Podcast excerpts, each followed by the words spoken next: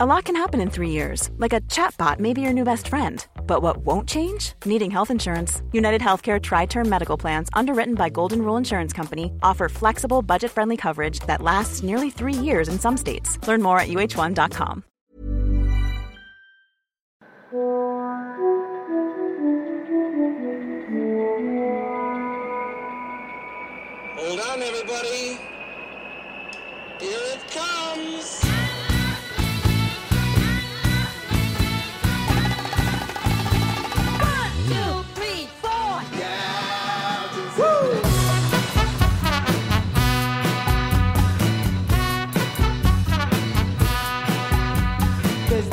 Intro dramatique, c'est parti. Spotzol, le podcast du gravel et du bikepacking, épisode 185, ici Richard Delhomme. Par le passé, j'ai fait plusieurs épisodes, débat à plusieurs, mais visiblement pas assez. Et récemment, Guillaume Klein m'a suggéré de reprendre le concept et peaufiner ce dernier. Bien entendu, il me fallait des invités de qualité. Des invités de qualité, je répète avec une élocution parfaite. Petit clin d'œil à l'un d'eux. J'accueille donc avec une joie immense et non dissimulée Clémence Vandergeinst, Guillaume Klein et Maxime Prieur. Une fois par mois environ, nous allons essayer de nous réunir pour aborder un thème précis après avoir débriefé des épreuves récentes à venir, les ragots du gravel et du bikepacking. Autant dire que ça va bitcher à fond les ballons. La composition de l'équipe pourrait évoluer au gré des thématiques. Vous notez que j'ai pris soin de m'entourer de personnalités connues pour leur implication totale et leur sérieux. Concernant le nom, je n'ai pas trouvé de nom définitif pour ce format. Je vous livre quand même deux, trois idées. Le grand débat, le gros débat, ultra débat, ultra talk, sacoche et baloche, bistrot gravier, ultra bistrot, bistrot divide, pédale ou crève. Voilà. Donc les idées ne manquent pas, mais je compte sur vous pour trouver un nom génial. Vous pouvez envoyer vos suggestions. Maintenant que le décor est planté, j'annonce le sujet du jour. Attention, suspense. Attention, le sujet du jour, faut-il être un homme pour performer en ultra? Et j'en profite pour dédier cette introduction dramatique à Caroline Ferguson, qui a donné naissance à une merveilleuse petite Marianne et dont le morceau favori est Master of Puppets. Avant de plonger la tête la première dans le débat, je vais laisser la parole à mes respectables invités pour débriefer des épreuves récentes et à venir ainsi que de leurs projets perso. Max, Clémence, Guillaume, c'est un plaisir immense, une joie sans cesse renouvelée. Bonjour à tous les trois, comment allez-vous? Salut Richard. Euh, salut Ça va très Salut bien. Bon alors, qui se jette? Qui a un commentaire à faire sur la race, sur la race Cross France? Ah, Moi j'en ai plein. J'y ai, j'y étais donc. euh, Oui, alors tu y étais. Alors en plus, t'as pris ton temps, 7 jours. ouais, j'ai C'est pris pour, ça- temps, c'est ouais, pour ça que t'es, bron- t'es hyper bronzé. Franchement, le mec a pris son temps, 7 jours. Ouais, j'ai Tranquille. pris mon temps, c'est vrai, c'est vrai. Mais je voulais il mettre passe un son- jour de moins. Il passe son temps à analyser pour pouvoir bien décomposer son effort en fait. Ouais, C'est pour ça qu'il prend exactement. autant Ouais. de temps. Ouais. Non, mais j'ai Il- eu le temps anticipe. d'analyser pourquoi quoi. Bon, est-ce que ça s'est bien passé, Guillaume Malgré tout? Alors, euh, ben, au niveau du contenu, on va dire que j'espérais mieux. Voilà, tu le sais très bien. Je voulais mettre un, un- fon- foncièrement un jour de moins. Mais par contre, j'ai pris du kiff euh, du quasiment du début à la fin. Et surtout la dernière journée, euh, j'ai pris un kiff monumental. Et c'est la première fois que sur une épreuve, euh, j'ai réellement pas envie de terminer, quoi, en fait. Tu vois. Mm. Donc, euh, je passe le dernier col et je sais que c'est la dernière descente et j'ai vraiment un, un profond, euh, une profonde nostalgie quoi en fait en me disant putain c'est terminé et j'ai tellement kiffé cette épreuve là. Alors bien sûr il y a des moments très difficiles etc. Mais globalement ça a été super quoi. Donc t'as pris le maximum de plaisir quand t'étais sous un orage monumental. C'est ça. Non, là il y a eu des moments mais ça fait partie de l'aventure voilà. J'ai quand même, on a quand même été neutralisé donc en haut de la caillole euh, pris orage monumental. J'ai vraiment eu peur pour moi même donc euh, de la grêle etc. Et donc pile en haut du col. Je fais 5 km en descendant, je crève dans la descente et je crève devant un refuge où il y avait des randonneurs. Donc ils m'ont accueilli à l'intérieur et puis après ça a été un défilé de cyclistes. Il y en a une dizaine qui se sont arrêtés au même moment et on a été neutralisés quoi en fait. hein. Donc j'ai bien fait de crever Ouais, à t'es bien l'endroit là. tombé. Voilà. Donc euh, plutôt cool par rapport à ça, mais sinon ouais, le parcours super, euh, bon, parcours pas facile, alors, par euh, Pascal Bride qui avait euh, un peu la main là-dessus. Et euh, non, mais globalement, euh, les conditions météo, à part ça, ont été super par rapport à ça, quoi, tu vois. Euh, c'est lequel des trois qui joue avec un stylo là? Ah, c'est moi. Pardon. Pardon. je, je croyais que quelqu'un était en train de se couper les ongles, moi. Non, c'est moi, c'est moi. Donc voilà, sportivement, on va dire sur le fond du résultat, euh, c'est pas ce que j'espérais. Euh, je pense Alors, que qui- le quand c'est très très long comme ça, c'est pas forcément. Euh... J'ai pas encore euh, la capacité de. Je, je, je perds mes moyens à partir d'un moment. À partir de 48 heures de de- d'épreuve, je sais pas, je perds mes moyens, je je perds du temps pour rien. Euh... euh, alors pas forcément psychologiquement, mais j'ai l'impression que voilà, je gère mal les zones de fatigue, etc. Donc euh, j'ai beaucoup beaucoup à apprendre et j'ai beaucoup appris pendant cette épreuve-là de nouveau quoi. Bah au moins ça te donne des axes, euh, des axes de progression parce que là tu viens de le dire, euh, après 48 heures t'es un petit peu dans le dur Ouais. et euh, ça veut dire que il va falloir euh, orienter tes blocs, euh, tes blocs chocs vers le troisième et quatrième jour pour euh, pour apprendre Mm. à gérer ces troisième, quatrième, etc. Ouais, ou peut-être mettre un peu c'est quand même plus hyper de. positif. Oui, et peut-être mettre un peu plus de sommeil. J'ai peut-être besoin de dormir un peu plus parce que tu vois, comme on a été obligé de s'arrêter, comme la course a été neutralisée, le dernier jour, j'ai roulé comme si je roulais au, pied, au premier jour en fait. Mhm. Tu vois, mais j'ai dormi euh, quatre heures. Et du coup, euh, à la base de, de, de dormir une demi-heure par-ci, une heure et demie par là, etc. Bah, ça a Mhm. tout changé euh, dans la manière de, Donc. de- ouais, voilà. Donc tu vois, à s'entêter des fois à, à ne pas vouloir dormir. Bah, je sais pas. C'est une, c'est une énorme connerie, ce folklore du bikepacking qui veut euh, on dort pas ou on dort le minimum. Si après c'est, tr- c'est être un zombie sur le vélo, Bah ouais. à moins d'en être, à moins d'en être capable de bien se connaître, d'avoir l'expérience pour le faire et de bien l'encaisser, euh, le faire parce que euh, les champions comme Max euh, le font, euh, non, c'est une énorme connerie. C'est une énorme connerie. Les clampins comme moi, moi je peux vous dire que dimanche soir je dors à l'hôtel. Mm. J'ai une journée tranquille, 238 km, mais je dors à l'hôtel. Euh, Royal. Ah bah non, mais Royal, je, je vais pas rester longtemps. Je vais repartir certainement à 2 heures du mat. Mais n'empêche Mm. que. Et le, Mais- le folklore, euh, bivouac, dormir à moitié à poil dans la forêt, pour certaines épreuves, c'est fini. Je pense Moi, que je pars euh, ouais. ultra light. Moi, moi aussi, hein, je dors à l'hôtel hein, de temps en temps, hein, mais euh, Moi, je l'ai fait ap- aussi, hein. Mm. Je l'ai fait aussi, euh, mais pas Max, assez. Pas Max, assez. Tout- dans la vie quotidienne ou pendant les courses, quand ta gonzesse te met dehors ou pendant les mais courses tu, tu sais quoi Hier, j'ai euh, hier j'ai fini un repas au boulot un peu tard. Du coup, j'ai dû euh, dormir dans ma voiture à 4 heures du matin parce que j'arrivais plus à conduire.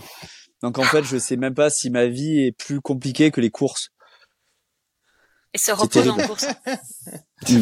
Ah non, mais la, la, la pauvre vie d'un présentateur JCN, c'est euh, c'est vraiment très, c'est vraiment terrible. Maltraité par JCN. Non mais la semaine dernière, je suis rentré de Bilbao, je suis arrivé à 4 heures du matin euh, chez moi. Je je ne sais pas euh, en vélo hein, au passage, ce coup-ci. Ah oui. Je sais pas, je travaille mon sommeil un peu en voiture, un peu en, un, un peu en vélo. C'est compliqué hein, en ce moment. On fait comme on peut. hein. C'est bien, tu travailles pour les épreuves d'ultra, déjà. C'est bien. C'est exactement ça. Faut jamais perdre euh, tous tes prétextes à s'entraîner en fait. Exactement. Clémence, est-ce que tu as un petit mot sur euh, bah on va parler de Victor un tout petit peu quand même parce qu'il a ébloui tout le monde avec son aisance, euh, sa Mm. c'est très parfait, sa décontraction, son sourire euh, royal. Euh, il a il a vraiment ouais, je pense que je- on peut le dire comme ça, il a ébloui tout le monde Victor. Ah, c'est clair. Euh, tu veux que je parle de Victor? Euh, Bah ouais. Tu peux remonter Ouais. un petit peu ton micro de ton micro de, de secrétaire Ouais. ou de, Voilà. de gameuse. voilà. Merci Clémence. J'avais que ça, donc. C'est Euh, parfait. Oui, Victor, j'étais un petit peu en contact avec lui durant la course parce que j'ai encouragé euh, quelques amis et euh, lui, j'avais un petit peu discuté avec lui euh, bien, bien en amont de la RAF et donc euh, non, j'étais persuadée qu'il allait euh, briller sur euh, sur cette course et euh, en effet, enfin, il a il a une fraîcheur, une une décontraction, mais euh, mais je pense aussi que c'est quand même quelqu'un qui est très très très euh, métronome et il se connaît, je pense, vraiment très bien. Et euh, il avait un plan, il s'y est tenu et euh, enfin c'était assez incroyable. Après lui au niveau sommeil, euh, je pense qu'il devait dor- il avait la règle hein, des 4 heures sur les 36 heures, euh, avec qu'il a géré à sa façon, qu'il a réparti, je pense, et euh, il s'en est bien sorti, mais il a, il a quand même eu des moments où il avait du mal, hein, quand même. c'est, euh, mais on quand va. même connu la fatigue. je crois qu'il a eu mal au genou aussi, enfin, mais euh, oui, mais c'est vrai qu'il a été exceptionnel. Enfin, euh, celui-là, c'est, euh, Oui. enfin, c'est un missile, et je crois qu'il va, il va progresser encore, et je pense qu'il est parti pour. Pour dégommer, euh, pour dégommer tous les classements, je crois. Bah, c'est tout ce qu'on peut lui souhaiter. Maintenant, euh, je vais lui faire Ouais. la même réflexion qu'à Guillaume et à Max. Euh, maintenant, il va falloir aller sur des vraies courses. Et euh, ce, qui est, ce, qui est ce qui est- ce qui est intéressant sur Victor, c'est que c'était ça. Avant, il avait fait euh, deux fois euh, 1000 et quelques Des- avec la Desertus. Il Ouais. avait fait la Poco Loco en 700 qu'il avait, euh, il avait gagné. euh, C'était ses, euh, les trois premières courses avec classement qu'il avait, euh, qu'il avait gagné. Et, euh, et sur celle-là, il était pas sûr de gagner. Bon, c'est ce que j'en avais euh, parlé avec lui, parce que du coup, ça faisait quand même 1000 km de plus. Et puis, on voit que euh, ses capacités sont sont au-delà. Donc, euh, ouais, c'est incroyable. Il a Ouais. vraiment bien roulé en plus. Hein, donc, euh, je pense que le, il a pas la fait règle, semblant. la règle des 4 heures en plus, elle est parfaite pour lui, quoi. Ouais. Mm. Et, et je pense que globalement, même en ultra, ça facilite la chose énormément de cette règle. Ouais, je pense aussi, ouais. Je pense aussi. Ah, moi, je pense Enfin, que Victor, surtout- il a, toutes- surtout il a, pour le il a podium, toutes quoi. les qualités. Il a toutes les qualités. Il a, il est dans la bonne tranche d'âge. Euh, il a un esprit hyper positif. Il est très stable mentalement. J'ai quand même l'impression. Euh, il est, il est physiquement, à mon avis, il a, un cran- il a un cran au-dessus de tout le monde. Il est hyper organisé. Euh, Enfin, pour moi, il a, il a toutes les qualités en fait, hein, ce, ce jeune-là. Ouais, et puis comme Max en, dit, plus, après, et en plus, il est beau. Il est beau en plus. Bien en sûr. plus, je sais, je sais pas le dire. oui. Il a un sourire euh, magnifique. Ah, franchement, euh, Ouais. moi, j'ai rien à dire. Il est super beau en plus. Ouais. Ah oui, puis il s'exprime bien. Enfin, il, il a l'air Ouais. super malin aussi. Enfin, il est, il est vraiment smart quand tu l'entends parler. euh, Enfin, oui non, c'est le gars parfait, je crois. Et après, comme Max cache, le dit, ça, cache, euh, ça cache quelque chose. comme Max le dit, Mm, non. 1500, 1500, c'est pas 2500, quoi, tu vois. Il y a Mm. vraiment un gap Ah oui. énorme. Euh, Donc, euh, il là, a- il il s'était aligné ça. que sur des Desertus. Euh, taper euh, le, le, enfin la Race Cross France, c'est pas, voilà, c'est 1000 bornes de Mm. plus, quoi. Tu vois, donc. Ouais. Ah oui, il a doublé l'effort. Et ouais. performer comme ça, c'est énorme. Oui, puis en plus, passer de Desertus, bon, vous l'avez fait tous les deux, et puis oh, je vais pas non plus manquer de respect euh, ni à l'organisateur ni aux participants, mais c'est quand même pas la course la plus difficile et la plus relevée du calendrier, euh, qu'il a enlevé deux fois de très belle manière. Et là aussi, le le- l'écart avec la, la Race Cross France, en autant en termes de difficulté que de distance, mais aussi on pouvait s'attendre à un tout petit peu plus d'adversité. Euh, il a, il a parfaitement réussi son coup. Bon, l'adversité, il y en a eu un tout petit peu, euh, mais pas non plus un truc de dingue. C'est pour ça que, euh, c'est pour ça que je maintiens cette théorie sur les vraies courses. Et par vraie course, j'entends une course avec de la densité et du niveau, quelque chose qui va le challenger un tout petit peu. Euh, mais là, pour le moment, il est, euh, il est, il est parfaitement dans, euh, dans son plan. Et c'est comme Clémence l'a parfaitement dit, il avait un plan, il s'y est parfaitement tenu, il a l'air stable dans sa tête, donc émotionnellement, il a l'air de, euh, de bien gérer son truc. Euh, ça a pas l'air d'être un flippé. Il est cool. Non. Il fait ça avec naturel. C'est un artiste. Et C'est un artiste. Ouais. Sa, Oui, exact. sa, Ouais. sa rigueur de préparation l'aide aussi à avoir cette stabilité. Clairement, quand Bien euh, sûr, bien quand sûr. on voit Quand t'es sûr de ton coup, ben c'est ça, c'est ça, sûr de ton coup, de ton matériel, de euh, ton parcours. Parce que par exemple, hein, sur la Desertus, je, je parle de, de, de cette course parce qu'on l'a fait ensemble, mais euh, il a fait, il a passé peut-être euh, dix fois plus de temps sur la map que moi. Ouais, c'est ce en qui, termes c'est- d'heures. c'est ce qu'il disait. C'est, Il euh, analyse même les parties où le bitume va mieux rendre, euh, etc. euh, ou les parties les plus ombragées. Enfin, il analyse de. J'ai écouté le dernier Mhm. podcast là justement où il parle Mhm. de ça, mais c'est très intelligent. Il est très intelligent dans son analyse et donc il n'est pas là par hasard non plus. Tout le monde croit qu'il vient par hasard, mais en fait non. mais non. Il y a réel, une réelle intelligence euh, de, de de sa pratique, quoi, tu vois. Ben, c'est ce qui fait Tiens, je vais faire-. Ah oui. Je, je vais Et faire ça- une analogie qui Pardon. va sûrement faire grincer les dents. Et on peut dire, ah, s'il a ce niveau de préparation, d'analyse et de décortiquage de tous les éléments, on peut affirmer d'ores et déjà que Victor Bouscavet est le Lance Armstrong de l'ultra. Je suis sûr que ça va faire rire beaucoup de monde, mais mis à part le côté dopage, parce qu'en Ouais, plus bon, c'était quand même moi- pas le seul. Moi, je Faut aussi souhaite- le rappeler, c'est que je, je lui souhaite pas le cancer. c'était pas le plus. seul. Bah non, mais il l'a eu après. Enfin, là, le côté décortiquage est arrivé après le cancer quand même. Mais euh, mais ce qui a ce qui a fondamentalement changé le paysage du cyclisme pro, ce sont les années Armstrong qui ont amené le, les les recos d'épreuves. Euh, Mm. Avant Armstrong, personne ne reconnaissait les épreuves. Il n'y avait pas un coureur qui allait reconnaître les étapes de montagne. Il a fallu attendre ça. Personne ne faisait de tests en soufflerie. Personne euh, ne se demandait, euh, tiens, dans l'Alpe d'Huez, dans le chrono de l'Alpe d'Huez, à quel moment il y a des variations de pourcentage, à quel moment je peux pousser pour faire une différence, à quel moment je peux récupérer un tout petit peu. Et à l'inverse, tu avais Yann Ulrich qui cherchait pas grand chose à, qui, cher- qui comprenait pas grand chose. Et voilà, la, la différence, elle s'est fait aussi là-dessus. On peut faire un résumé bête et méchant avec le dopage, mais c'était qu'une partie des briques du succès. euh, du succès. Après, il y avait des trucs moins glorieux, certes, mais euh, évidemment, Ouais. je le dis de manière provocante, mais Oui, et puis- cette, euh, ce côté méticuleux et comme la- là vous l'avez, vous allez l'entendre dans quelques jours, mais Steven l'a rappelé dans le débrief du Tour Divide euh, que vous entendrez la semaine prochaine. Euh, le côté euh, je parle, habite au vent et, euh, et puis voilà j'improvise sur la route, c'est c'est fini cette époque. Ouais, ouais. Ah, il a- ça, c'est il a fini, donné les- c'est sûr. Mais Il j'allais- a donné je- l'exemple de Sofiane Ouais, et ouais. on peut demander à Clémence. Clémence, est-ce que tu pars, euh, est-ce que tu pars sur la TCR les Michalaires Ah, pas du tout. Mais justement, en fait, Ouais. je voulais, je voulais le dire, lever mon doigt pour parler. Euh, mais non, justement, ce que ce que j'aime bien avec Victor, c'est que il a introduit de manière tout à fait naturelle et euh, Enfin, à sa façon, vraiment naturelle, avec beaucoup de fraîcheur, ce, côté euh, de préparation, de préparation mentale, de préparation physique, de préparation matérielle, de test. Euh, et- parce qu'en fait, comme tu dis, il y en a parfois beaucoup, euh, sans aucun jugement de valeur, hein, je dis ça, qui, qui arrivent sur les épreuves en disant oh on verra bien, je dors où ce soir, on verra bien, ah j'ai pas j'ai pas tout en matos, bah on verra bien, et ça peut marcher. Je pense que si tu es très très fort physiquement, ça peut marcher parce que tu vas pouvoir compenser euh, des heures de retard ou à chercher un hôtel ou à chercher un, un abribus ou à, à devoir réparer quelque chose. T'as le temps, mais euh, des personnes comme moi, hein, qui plus lentes, on n'a pas le temps. Et donc il faut être, euh, il faut être bien préparé. Enfin moi c'est ma façon de faire. Et je trouve que Victor, en plus il est rapide, mais en plus il est super organisé. Et, euh, et je trouve ça pas mal qu'il qu'il il, a montré qu'en fait c'était une manière de faire aussi et que c'est pas euh, je sais pas, c'est pas mal d'être bien préparé ou on n'est pas ennuyeux parce qu'on est bien préparé. Enfin, je sais pas si vous comprenez ce que je veux dire. Ah, mais complètement.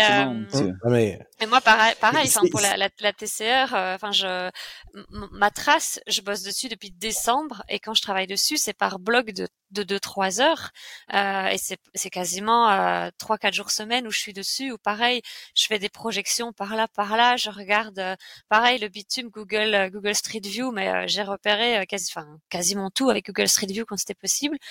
J'ai fait une liste tous les 50 kilomètres avec tout ce que je peux trouver tous les 50 kilomètres. J'ai noté tous les, tous les noms des villes, aussi toutes les 40-50 kilomètres. Euh, Enfin, et rien, rien que ça, par exemple. Enfin, euh, oui. Enfin, j'ai j'ai aussi mon plan de sommeil, mon plan de roulage. Enfin, euh, tu peux pas.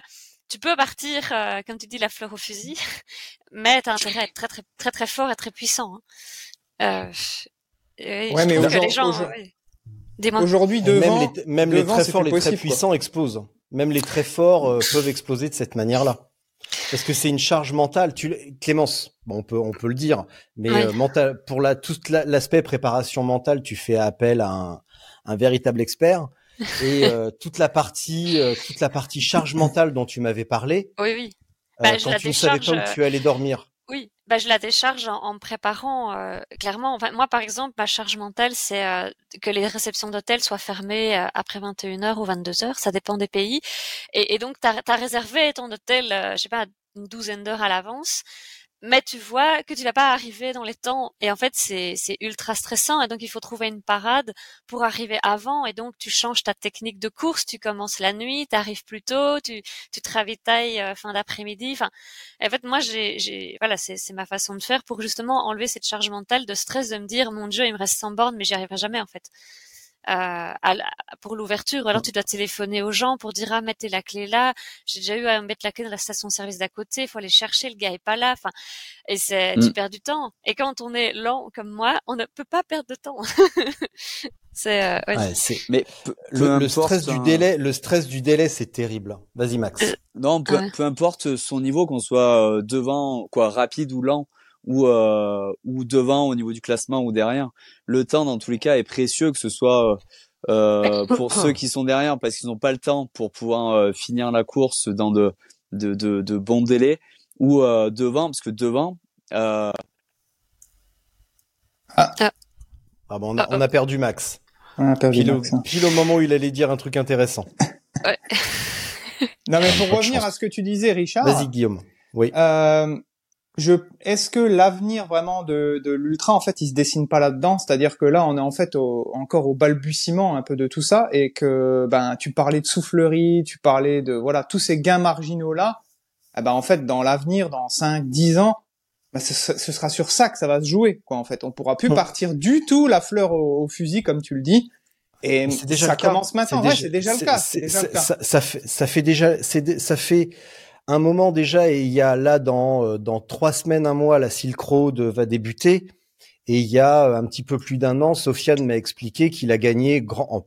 Bon, certes avec l'expérience, avec le physique, mais parce que il avait des prolongateurs, parce que il, il, Mm. il soigne sa euh, sa surface frontale aéro, et que sur les les, les, les dizaines de kilomètres vent de face de la Silk Road, eh ben ça lui procurait un avantage euh, incroyable face à James Hayden qui n'avait pas de prolongateur. Ouais, Et on y est ça. déjà. Et là, on parle de on parle de gains marginaux. Quand tu pars avec des bidons énormes sur la fourche et puis la sacoche, la Hmm. le sa- la sacoche sous le guidon, euh, là c'est pas du gain marginal. Tu as une surface frontale démesurée. Euh, quand tu pars quand tu pars avec un vélo beaucoup trop lourd, et ben là c'est plus de la surface frontale, c'est du poids. Et, euh, et le poids, bah, c'est euh, un kilo sur une pente de euh, de 7%, c'est quatre et demi, c'est 4 watts et demi. Donc euh, tu multiplies ça par le nombre de kilos en trop sur ton vélo, et ben ça fait une énorme différence. Donc tu multiplies, tu additionnes en fait tous ces gains qui ne sont absolument pas marginaux, euh, que ça va être aéro sur ta tenue euh, vestimentaire, aéro sur ton vélo, et puis le poids, à la fois le poids du vélo, le poids du bonhomme, euh, c'est pas du tout marginal. Et même pour des gens qui ne vont pas vite, Ouais, ouais. euh, Bah, pour des gens qui ne vont pas vite. Oui. Et puis surtout, c'est pas une question d'être devant ou de jouer la performance, c'est pour jouer le classement. Et tout à l'heure, lorsque l'on va parler du débat, on va reparler un petit peu de cette notion de performance. C'est aussi simplement arriver dans les délais, arriver une demi-heure un petit peu plus tôt à l'hôtel, arriver euh, à l'heure pour choper le- le- les horaires d'ouverture d'une épicerie. Ouais. C'est simplement ça. C'est que plus tu vas lentement, plus tu te compliques la vie et plus tu vas être confronté à des problèmes que tu n'as pas quand tu vas plus vite. Exactement. Tout simplement. Et c'est pas une question de classement ou de performance, mais on en parlera tout à l'heure. Ça y est, Max? Je suis revenu. Ça en va? Non, mais euh, en fait, je suis à 1700 d'altitude là, à Saint-Pierre-d'Alforca, Ouais. à côté de Fontainebleau.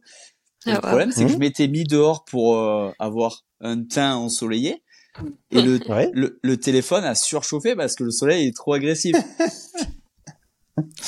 Ah non, mais le réchauffement, plané- Me voilà le, de le retour. réchauffement planétaire en aura, aura notre peau. Hein. T'allais dire un truc intéressant, Oui, Max. Pendant ce temps-là, on a meublé. Mais non, mais j'ai entendu que vous étiez resté à peu près dans le même sujet. Je disais que hum, Bien sûr. Peu, peu importe la la vitesse et le hum, et le classement, que ce soit pour finir dans les délais euh, ou euh, pour euh, jouer le podium, mais euh, l'économie de temps sur une course euh, aussi longue en fait est important pour tout le monde, que ce soit devant pour ne pas perdre de place ou euh, que ce soit derrière pour ne pas rallonger euh, l'épreuve. Et euh, au plus on est préparé, au plus euh, au plus on gagne du temps qu'on perd pour absolument rien. Euh, de de s'arrêter dans une ville pensant qu'il y a un supermarché en faisant un détour et ne et ne pas trouver de supermarché parce que justement on n'a pas préparé euh, en amont euh, que ce soit pour le premier ou pour le dernier dans tous les cas c'est une perte de temps qui est complètement inutile donc euh, et euh, pour C'est du revenir avec- stress. mais oui, Mm. c'est du stress. Et comme tu disais, euh, Clémence, euh, c'est pas parce que t'es organisé que t'es pas fun. Au contraire. c'est- parce qu'on me l'a contraire, sorti frère. celle-là. Tu peux, Au tu, contraire, c'est, tu peux te permettre de faire des blagues euh, et euh, et rendre ton épreuve plus sympa si justement tu es sûr de ton coup et de trouver euh, des fontaines, des, des magasins, des, des restaurants ou, ou des Mm. choses comme ça. Mm. L'an dernier, par exemple, juste petit euh, exemple rapide, euh, j'avais une course de gravel de, de 500 km et je savais qu'à euh, 180 quoi non, euh, je sais plus 100 et quelques kilomètres du départ, j'allais arriver aux alentours des 7 heures du soir et qu'il y avait un petit café sur si je faisais 30 mètres pour entrer dans le village. Et euh, c'était quasiment le seul village que j'avais vu euh, de l'après-midi en fait. Du coup, j'ai fait ces 30 mètres, j'étais sûr de mon coup, le café était ouvert, j'ai rigolé et, euh, je, et je suis parti pour la nuit entière. Et en fait, c'était, euh, il y avait pas de panneau, il y avait rien. Du coup, ça a, a rendu beaucoup plus facile mon épreuve parce que euh, justement, j'avais préparé un minimum. Mm. Et Ouais, puis Victor, le- lui, le- il le pousse à l'extrême, ça. Le, le but dans tout ça, en fait, qu'on soit euh, voilà premier ou dernier, c'est quand même de prendre. Enfin, moi, j'estime que c'est de prendre quand même un max de plaisir. On s'offre déjà des épreuves comme ça. C'est tellement long et tellement dur. Donc, euh, si tu galères, etc., c'est quand même beaucoup, beaucoup moins fun et beaucoup moins marrant, quoi. Ouais. On est quand même là pour se marrer, hein, avant tout. Ça Bah peut ouais, être. euh, Oui. Et on peut le faire avec sérieux. C'est pas parce qu'on s'implique dans un projet euh, sportif euh, qu'il faut, bah déjà qu'il faut en avoir honte et que l'on est chiant. Et il faut que ça reste. euh, Guillaume, euh, je vais pas te le répéter, mais il faut euh, et Clémence non plus. euh, mais il faut quand même privilégier, privilégier le jeu sur l'enjeu et, euh, et à trop se focaliser sur l'enjeu, sur la prise de tête, sur le résultat, etc. Et à ne pas bien préparer son truc, on passe tu vis pas. complètement à côté du, du fun. Ouais. Mm. Et c'est au contraire en s'amusant, c'est en, en s'amusant que l'on que l'on obtient un bon résultat. En s'amusant à préparer, en s'amusant à tracer, à préparer soigneusement son matériel, euh, c'est un jeu. Ouais, Ça reste à- un jeu. À Même. profiter de ce qu'on trouve sur la route aussi pour euh, tous tes prétextes Et à s'amuser.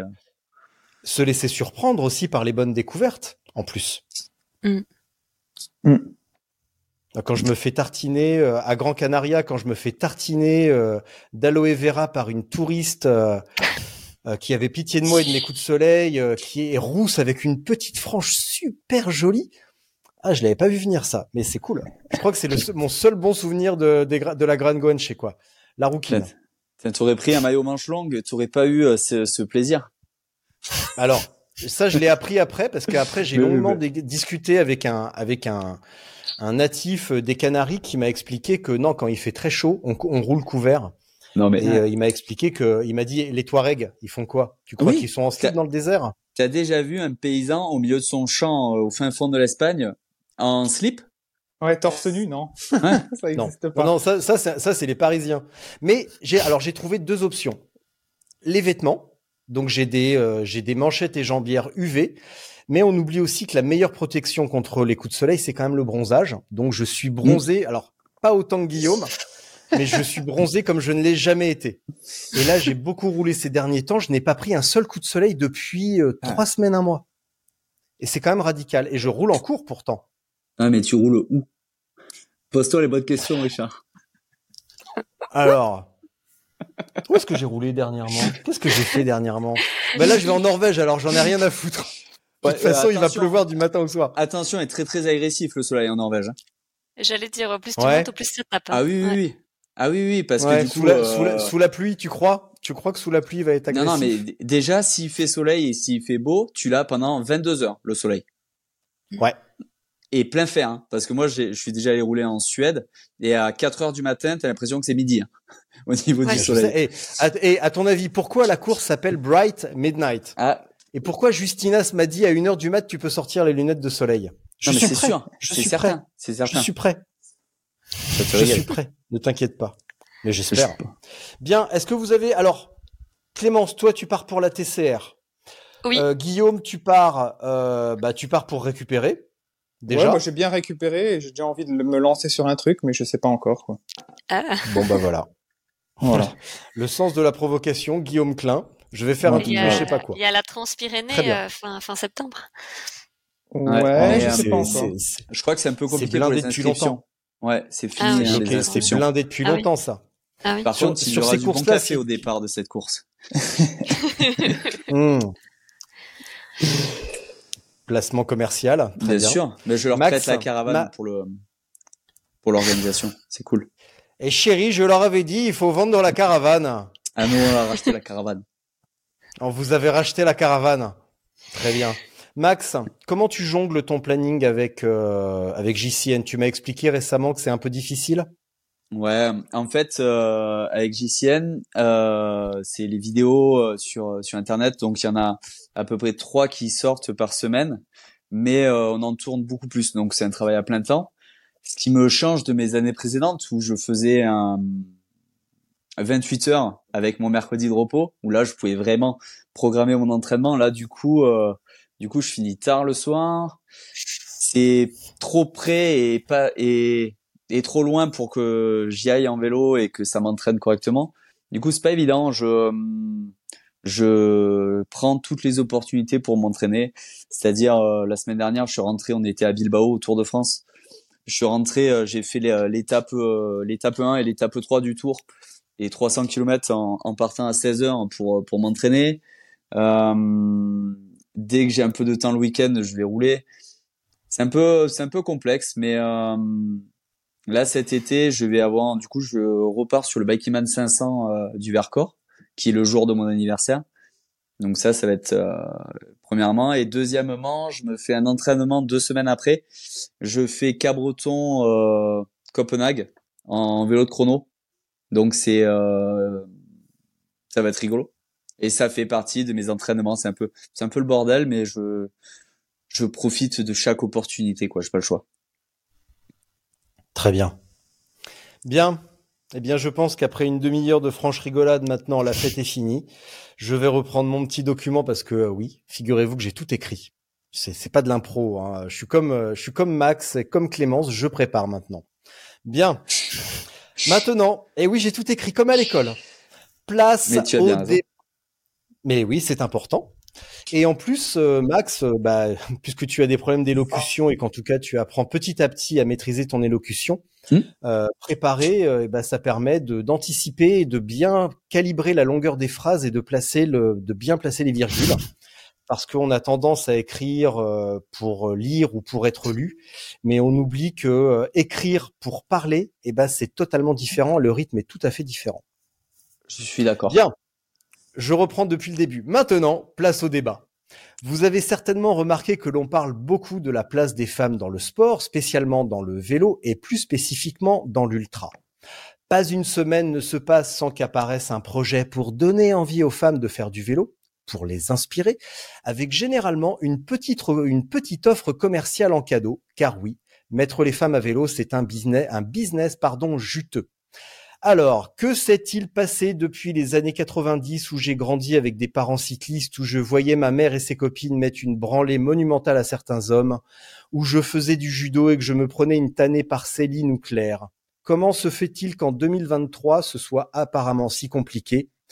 Pour que dès qu'une horde d'instagrammeuses, attends, qu'est-ce que, non, j'ai écrit n'importe quoi. Tu vois, Max, c'est là, il faut quand même se relire. Ce soit pour, si compliqué pour que des hordes Instagram. Non, non, mais c'est qu'en fait, j'avais une tache de nourriture sur mon écran. Ah, ça- ouais, la décadence, Voilà. la décadence. Ouais, parce que j'ai fait appel à un nutritionniste qui s'appelle Guillaume Klein. Et euh, non, mais vous allez pas me croire, cet enfoiré euh, m'a interdit la confiture et le Nutella. Non, mais incroyable. La le mec, euh, aussi. incroyable. Donc, ouais, il m'a interdit la confiture. Alors ce Ah matin, non, moi j'ai j'en bouffé mets, mon j'en mets dans mes, j'en mets dans mes yaourts, c'est pour- un petit peu quoi. Oh, Pas une oh là cuillère là. Alors, une petite cuillère Guillaume, à café. Gui- Guillaume Klein, Guillaume Klein en PLS. Non, mais moi, je mangeais trois, Pour le trois tartines de Nutella ce matin, les gars. Oh non, Et- ça me bouche les oreilles. Putain, merde. Non, mais, euh, et- Euh, ce matin, j'ai pris un bol de skier avec des lég- avec des oléagineux. Parce que Guillaume ne dit pas des fruits secs. Guillaume ne dit pas des fruits secs ou des graines. Guillaume dit des oléagineux. et, euh, Ouais. Et je me suis même mis à la sardine à l'huile pour mon euh, pour mon apport en oméga 3. Ah, mais, Richard, que penses-tu de la crédibilité de euh, Guillaume en, sur, en partant avec ses Corima sur une course de gravel dans le désert? Ouais, Ah. Tout le monde a été très Non. surpris. Mais c'est pas, c'est pas surpris, c'est, c'est pas crédible. C'est comme, Eh, ça passe, déjà hein. moi avec, avec mes routes 60, je, je suis, et mon vélo avec euh, mes 32 maximum, je suis euh, limite Ah. au niveau, euh, au niveau, euh, comment dire, euh, Confort. Non, non, non, confort, il n'y a pas de confort, mais euh, au niveau euh, prétention, on va dire, avec un vélo complètement inadapté, mais toi, avec tes, euh, avec tes Corima, c'est pas mieux. Ah ouais, c'est vrai, c'est vrai. vrai. Il, faut, il faut, il faut, C'est quoi des Corima C'est des gens. C'est une marque de roue. C'est ah, une marque de roue très chère. Très belle, très légère, très chère. J'étais persuadé qu'on des... parlait de bouffe, en fait. Ah, il a des. Ah non, bah non. En fait, c'est Guillaume, Guillaume ne mange pas. Et, euh... et c'est des jantes à bâton, Clémence, avec euh, c'est des, des rayons en carbone que tu ne peux pas changer, tu ne peux rien faire. Tu peux peut-être les changer d'ailleurs chez Corima. Mm. Mais euh, mais globalement, c'est euh, c'est ouais, c'est une roue en monobloc. Pas, tu, tu peux, oui, complètement. Eh, ça fait une bonne pub pour Corima en tout cas. Hein. Traverser les déserts avec ça, il fallait le faire. Hein. Je suis pas sûr. Je suis pas sûr. Par contre, sérieusement, là, le, le, modèle, le modèle que Guillaume a, et vous permettrez qu'on finisse vite cette parenthèse pour terminer mon intro spectaculaire pour le débat. Euh, elles sont très très bien, mais quand même plus adaptées à de la pure route montagneuse. Par bah contre, le, dernier, le, le, dernier modèle, le dernier modèle, pardon, de chez Corima, les Essentia, sont nettement moins chers, un poil plus lourd, mais pas tant que ça, et sont vraiment très bien. Mm. Par contre, mm. voilà. Bon, vous permettez que je termine parce que je me suis donné un mal de chien à écrire un truc sans queue ni tête. Euh, voilà, j'aimerais bien quand même euh, exposer mon plan. Donc, je reprends. Comment se fait-il Ta ta ta. Instagrammeuse, voilà. Alors, comment se fait-il qu'en 2023, ce soit apparemment si compliqué pour que des hordes d'Instagrammeuses se donnent pour mission de motiver les femmes à faire du vélo, ou encore plus drôle que des YouTubeurs nous présentent une femme cycliste? Alors, émancipation, injonction ou business sournois? Je laisse la parole à mes invités, à mes invités, deux hommes cyclistes et une femme cycliste. C'était beau, hein Franchement. Magnifique. Mais j'ai pas compris la question. Je sais pas si, je sais pas si vous avez noté, par contre, j'ai, et vous avez noté le t-shirt The Traka. Et eh ben, vous savez quoi? C'est le t-shirt de la première édition de The Traka en 2019. Un collector. Il est pourri. Ouais, bah, en fait, j'ai pas de fringues, donc je, je ne vis que sur les fringues qu'on me donne sur les courses. Voilà. Je t'enverrai des t-shirts GCN, si tu veux. ouais, bah avec plaisir. De la pub. Avec j'ai j'ai j'ai j'ai 20 cuissards, mais j'ai pas de t-shirt. C'est comme ça. Bon alors, en gros, le débat. Être un homme est-il l'assurance d'arriver au bout d'un ultra? Euh, Avoir une paire de couilles est-il l'assurance de performer en ultra? Est-ce que c'est suffisant? Est-ce la raison pour laquelle on a si peu de femmes en ultra? Pourquoi tant hésitent à passer le cap? Pourquoi tant euh, arrêtent au bout de, enfin arrête, se limite aux épreuves de 300 km, 500 km Voilà. Mm. Alors, on va pouvoir commencer à parler sérieusement. Je peux, commencer. Vas-y Max. Sachant que c'est un sujet très très sensible, mais j'aime beaucoup les femmes. Euh, non, premièrement, euh, c'est ce que je vais aller dire aux Norvégiennes. Pourquoi euh, il n'y a pas beaucoup de, de femmes sur les ultras euh, de 1000 km par rapport aux ultras de 300 Je pense que globalement, la, le, dans les personnes qui font le, du vélo en général, le pourcentage de femmes est quand même plus faible. Le plus grand nombre. Je, je, je ne connais pas la répartition mondiale des, des, des cyclistes, mais, mais je le vois sur les routes on a quand même moins de femmes que d'hommes. Donc de hein de ce fait, déjà le pourcentage Mécanique, mécaniquement, c'est plus faible. Il est différent. Après euh, après il y a les questions aussi euh, de de choix de vie. Euh, je pense que moi je sais que personnellement comparé avec ma copine, elle roule aussi, mais je suis beaucoup plus impliqué dans la pratique et peut-être que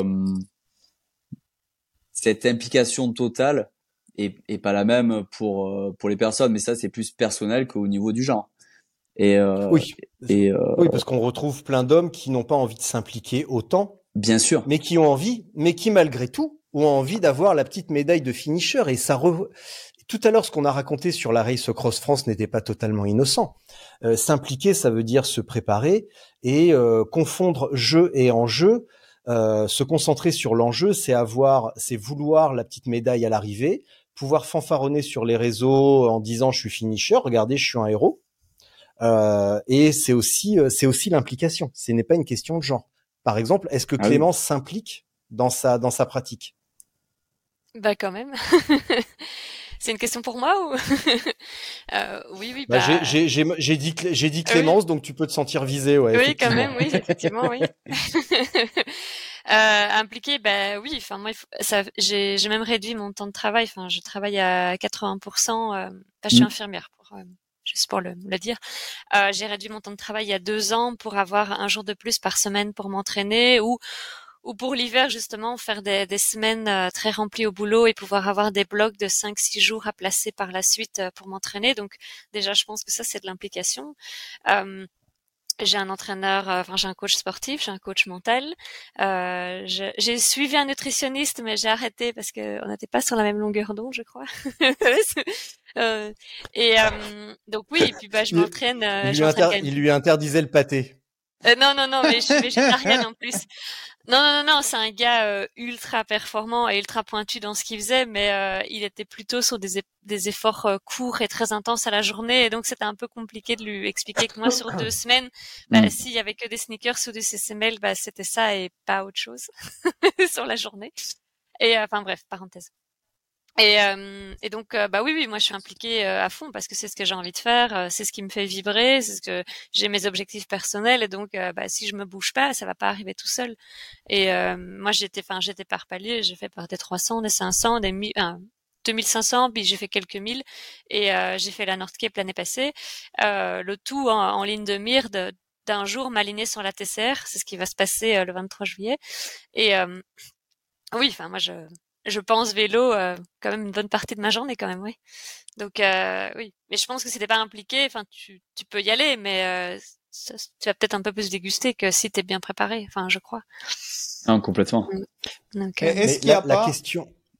Vas-y Guillaume, excuse-moi, vas-y, vas-y. Là, on parlait, Max parlait tout à l'heure de, tu vois, du nombre de femmes. Effectivement, il y en a moins. Ça, c'est clair, qui font du Mm. vélo. Mais est-ce que c'est pas dû aussi euh, à quand même au, à un petit peu un héritage culturel par rapport à ça? Tu vois, Bah, c'est-à-dire que ouais. la place de la femme, euh, Mm. tu vois, elle est toujours quand même euh, comme ça. Et euh, moins de temps, l'éducation des enfants, tu vois, le travail, allier tout, etc. Ouais. L'homme, euh, moi, je le voyais en trail aussi quand je faisais beaucoup plus d'ultra trail, c'était pareil euh, la femme était quand même là un petit peu plus, euh, tu vois, à faire les ravitaillements aux hommes, etc. Alors qu'inversement, la situation, elle se voyait moins. Ouais. Et donc peut-être que la femme aujourd'hui, elle a moins de temps. Enfin, il y a moins de femmes qui ont du temps à allouer ouais. à une pratique comme toi tu le fais, Clémence, quoi, tu vois. Et donc Oui. on retrouve là Mm. sur la race cross sur le 2500, je, je crois qu'il y a trois ou quatre femmes, pas plus, quoi, tu vois. oui, oui. Donc Mais je pense que euh, t'as as oui. tout à fait, t'as tout à fait raison, Guillaume. Et euh, c'est un peu la réflexion que je m'étais fait parce que Guillaume m'avait donné euh, le sujet il y a une semaine ou deux et euh, j'y avais quand même beaucoup pensé. Et je crois que c'est clairement ça. C'est parce que les femmes, elles font quoi? Déjà, elles doivent travailler aussi. Enfin, tous les deux Mhm. travaillent. S'il y a des enfants, la charge des enfants est quand même majoritairement euh, Mhm. pour la Ouais. femme qui qui va travailler qui va euh, travailler moins, prendre un boulot différent pour s'occuper des enfants, alors que déjà l'homme peut rester dans sa profession et euh, avoir une carrière. Ok, Richard est pas d'accord.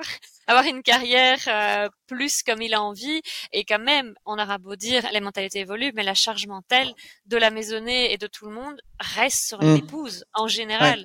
Après, c'est pas c'est pas 100% comme ça parce que ça évolue et je- moi je suis je vois que les jeunes générations, par exemple, j'ai un petit frère qui a 29 ans, euh, il s'est marié il y a une semaine et donc j'ai eu l'occasion de voir plein de ses amis et tu sens que les mentalités évoluent, sont déjà différentes des hommes qui ont mon âge ou des hommes qui sont encore plus âgés que moi et tu sens que les jeunes évoluent et que euh, les, les, les hommes vont s'impliquer plus dans l'éducation de leurs enfants ou, ou dans leur dans leur vie de famille. Mais, mais c'est clair que de ma génération ou des générations un peu plus anciennes je trouve que la, la charge mentale reste sur la femme. Donc comment veux-tu t'entraîner 10 heures ou 15 heures semaine quand tu dois gérer l'école les courses faire à bouffer le ménage faire les devoirs euh, et bosser Mm. encore sur le côté organiser les vacances pour tout le monde? Enfin c'est c'est pas évident et je crois que quand les femmes sont dans cet engrenage-là, c'est pas évident de sortir la tête de l'eau et de se dire faut que je prenne du temps pour moi et encore moins d'aller faire un ultra qui va te prendre 15 jours. Enfin, je, c'est ma vision, hein, arrêtez-moi si, si vous êtes pas d'accord. Ouais. Alors, Ouais, oh, tu veux pas une médaille questions. aussi, là? Non mais c'est clair. Non, mais attends, et t'as pas de gosse. Déjà que t'as pas de mec, alors ça va bien. Non, je suis Elle l'a largué- complètement elle l'a d'accord- lar- complètement Elle l'a la dernière. Euh, J'ai deux questions. Qui Ouais. a des enfants parmi vous Bah non, et ouais. comment euh, font euh, comment fait Lauriane Placet? Comment va faire euh, Caroline Ferguson Euh, la, la petite dédicace. euh, Alors on a échangé quelques mots avec Caro hier soir et c'est pas totalement innocent parce que je voulais quand même une intro dramatique et je sais qu'elle aime Master of Puppets et je suis super content pour elle et Marianne et pour euh, pour David. Euh, à votre avis, est-ce que Caroline va s'arrêter de faire du vélo parce qu'elle a un bébé? Euh, Ben À mon avis, non. dès qu'elle va être en état, elle va ressauter sur Mhm. le vélo. Est-ce que Lauriane, parce que sa fille a la même, a- le même âge que ma fille, est-ce que ça l'empêche de faire du vélo et même éventuellement de performer en ultra? Et si vous jetez un œil au dernier numéro de Planète Gravel, euh, vous pouvez voir que j'ai interviewé Laura King, donc la femme de Ted King, euh, qui a honteusement bâché sur le Tour Divide euh, et qui a sauté sur le, qui était sur le vélo une semaine après ses deux grossesses. Ouais, mais Non, je est-ce pense que... que- Et et je termine avec un petit détail. Euh, mes parents étaient cyclistes. Enfin, mon père l'est toujours. Il roule beaucoup moins. Euh, ma mère ne l'est plus, évidemment, par la force des choses. Euh, mais je peux vous assurer que si aujourd'hui ma mère était en vie et qu'elle avait 30 ans, elle se poserait pas toutes ces questions. Elle, prendrait sa place. Et elle vous mettrait une branlée à tous les trois. C'est sûr. je, je, je pense que tu as raison qu'il y a des personnalités qui, si déjà elles étaient dans le sport au préalable avant d'avoir une vie de famille, elles vont vouloir retrouver euh, ce sport en parallèle, en fait, en continuité. Après, tu dois t'adapter. Je pense que, que Caroline, avec sa, sa petite fille, euh, elle va vouloir reprendre. Enfin, je pense, je vais pas parler, mais je suppose qu'elle va vouloir reprendre après le même niveau qu'elle avait avant ou le même engagement. Peut-être que la vie s'adapte quand tu as un enfant. Et je crois que c'est illusoire de vouloir peu, avoir ouais. la même vie, la même vie qu'avant. Tu l'auras plus. Tu dois juste t'adapter. Et ben, après, ces filles-là, elles ont la force de caractère, elles ont l'envie et l'énergie pour le faire. Et, euh, et ce sont des exemples. Mais je pense que la majorité, encore je dis, je pense, hein, c'est pas des calculs ou, des chiffres, mais que la majorité des femmes sont submergées par leur vie de famille Mm. et par leurs devoirs et elles s'oublient et elles s'oublient au point d'oublier de faire du sport, d'oublier de prendre soin d'elles et d'oublier de prendre du Ouais. temps pour elles. Et Totalement. donc, en, et donc en fait, S'oublier. bien sûr C'est exactement le mot. et c'est ça, tu, tu m'as cité trois, trois, trois noms, mais ces femmes-là, elles ont, elles ont du caractère, elles se connaissent bien et elles viennent du sport. Il y avait le sport avant la vie de famille, donc en fait, pour elles, c'est pas nouveau, mais pour une fille qui n'en a, qui n'en fait pas ou qui, qui ne connaît pas, bah, c'est difficile de s'extraire de, de, de, de ta cellule familiale pour dire bon bah moi je m'en vais quatre heures m'entraîner. C'est Mm. pas c'est pas évident. Enfin je pense. Et puis il y a des hommes ils ont jamais vu leur euh, leur nana euh, partir ou faire des choses. Ils vont dire mais qu'est-ce que tu vas faire? Enfin je, enfin je sais pas. Enfin, j'imagine parce que moi en effet j'ai j'ai ni enfant euh, ni compagnon donc, euh, dans- là, avec moi donc euh, donc je suis très libre en fait. hein. mais euh, oui. Mais est-ce Je- que je c'est pas, je- est-ce que, est-ce que c'est pas dû tout ça au, au- au- un petit peu, ben, au regard justement de la société? Parce que je prends Oui. l'exemple, j'avais, j'avais une coachée qui était sur le 500 de la RAF et on a dû faire un gros travail avant en amont parce que elle culpabilisait, culpabilisait, pardon, de laisser Oui. son enfant à ses beaux-parents et de partir sur cette épreuve, de, enfin, de laisser sa famille, etc. Euh, donc c'était compliqué pour elle d'un point de vue psychologique. Alors la Mais préparation, etc. Il y a pas de souci, mais Hein. le regard des Oui. gens et le regard des autres fait que bah, elle avait du mal à déconnecter ça dans, dans sa tête, quoi. Mais c'est parce qu'on a beau dire ce qu'on veut, on est dans une société empreinte de culture et on est tous empreints d'une culture. T'as beau dire non, si, on est dans une société euh, de Bah l'hémisphère oui. nord, blanche, judéo-chrétienne. Euh, on a ce bagage historique, euh, religieux, culturel avec nous, qu'on le veuille ou non. On a été élevé comme ça et t'as beau essayer de t'en extraire, tu l'as toujours collé à ta peau. Et donc oui, cette culpabilité de la femme, bah, ça c'est ancestral, hein on va pas se refaire l'histoire. Et, euh, et oui, puis le regard de la société, le regard des autres, qu'est-ce qu'on va penser de moi? Je suis une mauvaise mère parce que je prends du temps pour moi. Mm. Et donc, évidemment, enfin, et je comprends qu'elle a dû, euh, elle a dû avoir un sacré combat en elle euh, pour dire, mais j'ai envie de faire ça pour mon bien-être et mon épanouissement personnel, mais en même temps, est-ce que j'ai le droit de sacrifier celui des autres? Et les femmes se sacrifient beaucoup dans la société pour les autres. J'ai entendu, je peux faire une petite parenthèse, euh, Richard, là-dessus? Bien j'ai sûr. j'ai- j'ai entendu euh, un podcast qui était euh, ultra intéressant et qui disait les, les, les catastrophes naturelles euh, sont misogynes. J'ai dit qu'est-ce que c'est que cette histoire? Et, euh, et donc j'ai écouté ce podcast qui était mais fabuleux et en fait ça parlait du tsunami qu'il y a eu à Phuket. Euh, il y a eu deux tremblements de terre et il y a eu deux va ou un gros tsunami ou deux tsunamis. C'était euh, 2003-2004 je pense. Je sais pas si vous vous souvenez. Euh, il, y y a une vingtaine d'années, enfin. Euh, Et, euh, et donc, euh, les, les, chiffres avaient montré que les morts, dans les, les résultats euh, macabres du décompte des morts, il y avait plus de femmes en fait que d'hommes. Et, euh, et, donc, il y a une euh, journaliste qui s'est dit, mais qu'est-ce que c'est Pourquoi en fait? Pourquoi les femmes meurent plus d'un tsunami que les hommes? Et en fait, simplement, elle a, elle a vu des enquêtes, elle avait interrogé les personnes qui les avaient vues en dernière fois. Et en fait, déjà, les vêtements. Ces femmes-là, en fait, c'est quand même des, des, des pays majoritairement musulmans assez durs. Donc, elles sont habillées de la tête aux pieds avec des longs vêtements très amples et qui, les couvrent entièrement. Donc déjà pour nager, euh, quand tu es dans l'eau, c'est compliqué. De deux, elles savent pas nager. La majorité des femmes euh, ne, savent pas nager, les hommes oui. Et surtout, il y avait un bagage culturel, c'était que la, les femmes disaient à leurs enfants fuyez, moi je reste à la maison et j'attends votre père. Mais en fait, elles sont mortes, elles sont mortes dans leur maison parce qu'elles sont pas parties. Et une autre expliquait que quand il y avait des canaux de sauvetage pour venir les chercher, elles ne montaient pas dedans parce qu'elles avaient une perdu une partie de leurs vêtements et que donc leur pudeur et leur honneur n'étaient pas garantis et donc elles ne montaient pas dans les bateaux. Et donc en fait là, je rejoins ce que tu dis Guillaume, c'est le bagage culturel en fait qui bloque les mmh. femmes. En mmh, fait, mmh. je, je, crois, hein, désolé pour cette parenthèse un peu longue là-dessus, mais donc je crois que, que, que, chaque partie du monde, les femmes sont empreintes d'une culture, d'une étiquette, et que tu le veuilles ou non, elle te colle à la peau et tu réagis en fonction de ça. Je, je crois. Enfin, donc voilà. Désolée, j'étais un peu longue. oh, Clémence, on va faire une petite parenthèse. On va revenir en mode préparation mentale. Combien de fois on a dit arrête de t'excuser d'avoir une opinion? Tu es très fier depuis quelques semaines de, de savoir euh, euh, donner de la voix pour donner ton, ton opinion et savoir euh, faire valoir ton opinion. Donc, s'il te plaît, arrête de t'excuser de, de donner ton avis. Bordel. Mais peut-être que, peut-être que ça aussi, c'est peut-être que ça aussi, c'est euh, un bagage euh, culturel. Ah, tu peux pas euh, t'en empêcher. Femmes, hein on s'est parlé la... on s'est pas. On s'est parlé la semaine dernière, on en a déjà parlé de ça. Oui. Tu tu t'es excusé pour je ne sais quoi et on n'arrête pas d'en parler et arrête de t'excuser d'avoir une opinion. Oui, chef. Est-ce qu'on est-ce qu'on s'excuse nous? Ben non, ben Est-ce qu'on s'excuse de dire des conneries? Non. Bah alors, arrêtez de vous excuser, arrêtez de okay. vous excuser de vivre. Ok. Quand même. Eh, la place, votre place, elle est là. Prenez-la, bordel. Arrêtez d'avoir peur et de vous excuser sans cesse. Mm. Enfin, voilà, j'ai, j'ai ouais, la pédagogie, c'est mon, la pédagogie, la pédagogie, c'est mon truc, hein. Ah oui. Tout en finesse. Bon alors. Non, je... malgré tout. Oui. Vas-y Max, vas-y Max. Non, je pense qu'on peut euh, s'inspirer et, euh, et voir aussi tout un tas de, de sportifs de très haut niveau je parle euh, plutôt dans l'athlétisme ou dans ou euh, tout ce qui est sport olympique euh, ou sport vraiment médiatisé que que ça n'empêche pas les femmes de de performer en fait d'avoir une une vie de famille. Et et l'ultra même si à notre niveau on est absolument rien en fait on est on est on n'est pas des sportifs amateurs. De, ouais on est des, des amateurs euh, complets. oui. mais mais par contre en termes de d'implication on Ouais. est euh, peut-être même plus impliqué à des moments que, Mm. euh, que des sportifs de, de très haut niveau, bah, sur, Exactement. que des sportifs qui font euh, 40 km à fond. Euh, c'est, c'est à des moments c'est eux les amateurs. Et euh, et du coup, euh, du coup c'est pour ça que euh, physiologiquement il y a aucun problème, je pense, pour que euh, les femmes euh, aient les mêmes capacités que les hommes. C'est, c'est l'héritage de la alors, société Max, fait que c'est comme ça quoi. Max, tu viens, Max, tu viens de dire deux choses.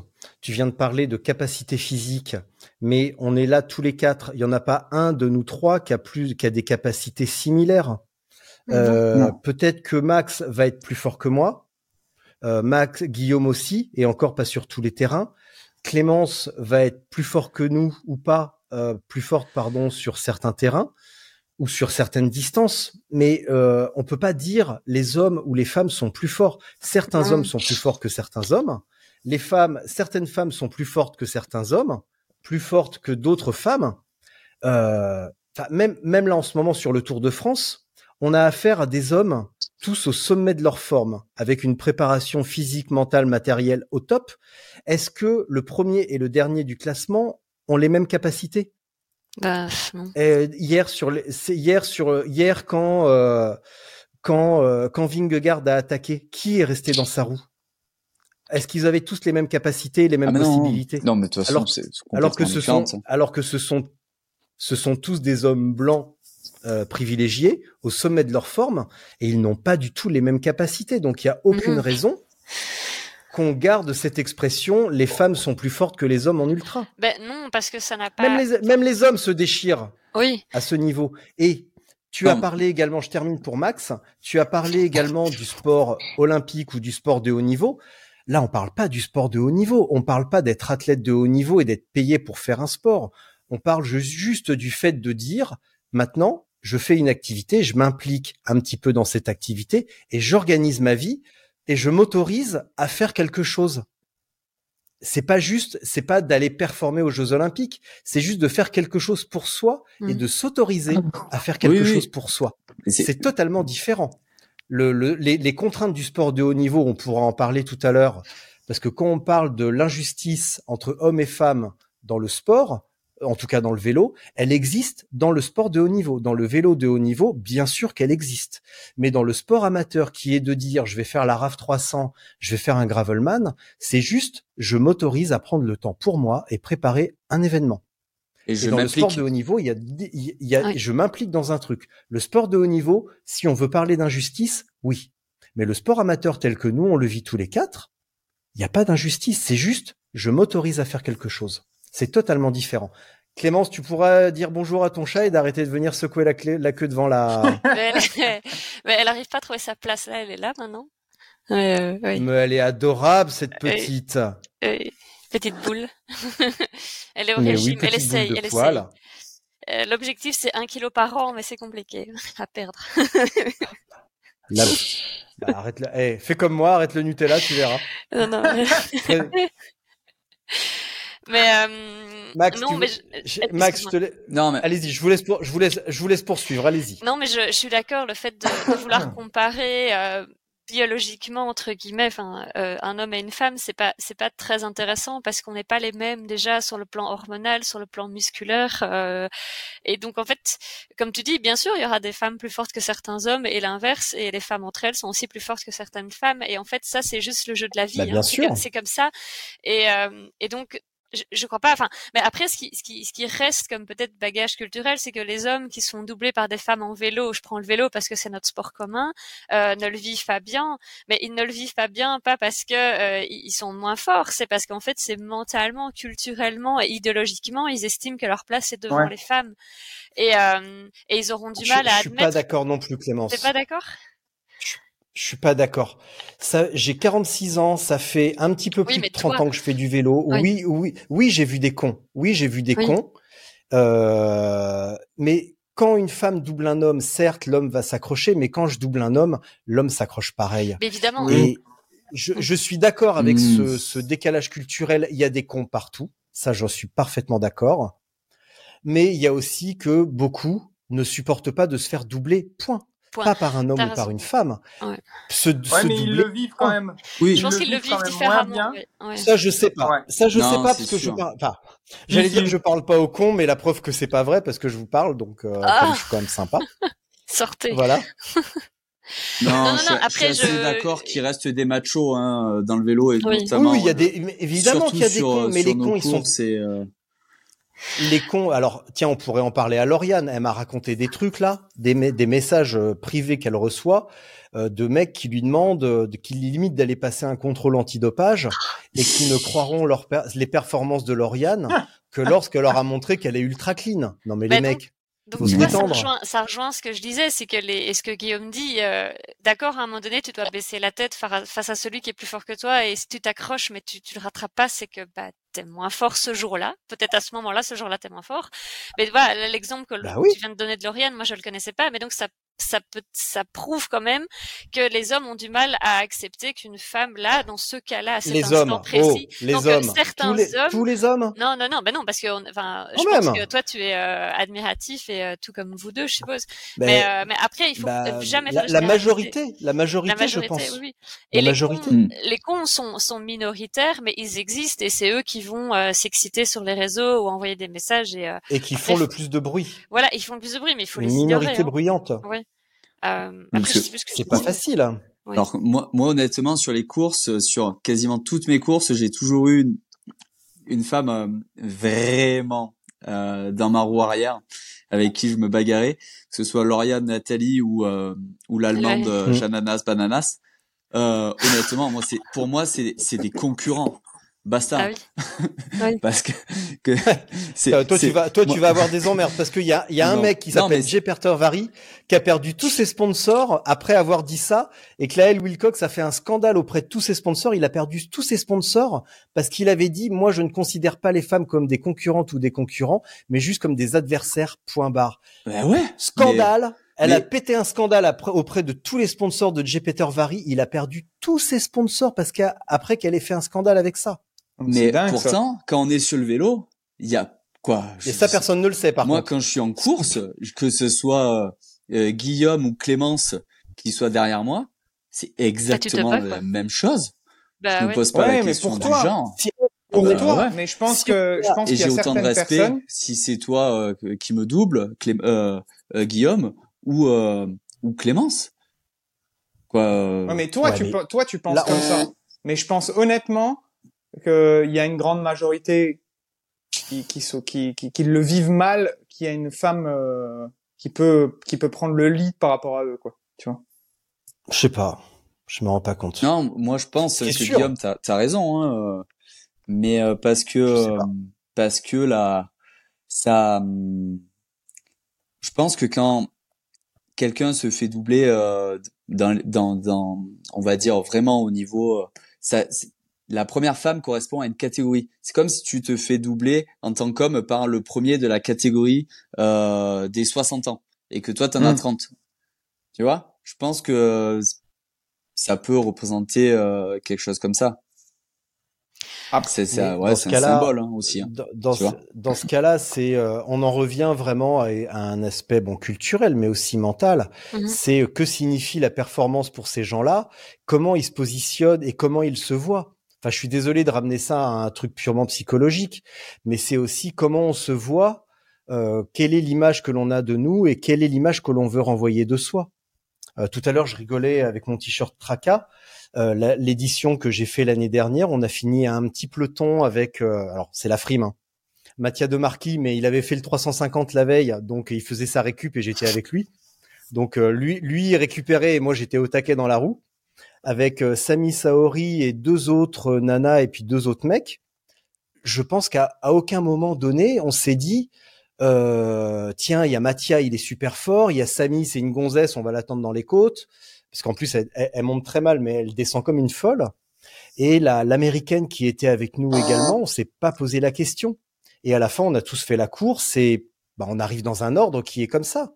Hmm. Et euh, là, tout à l'heure, j'ai échangé quelques mots avec euh, Laurie et Julie que je vais retrouver demain euh, en Norvège, enfin ce soir et demain.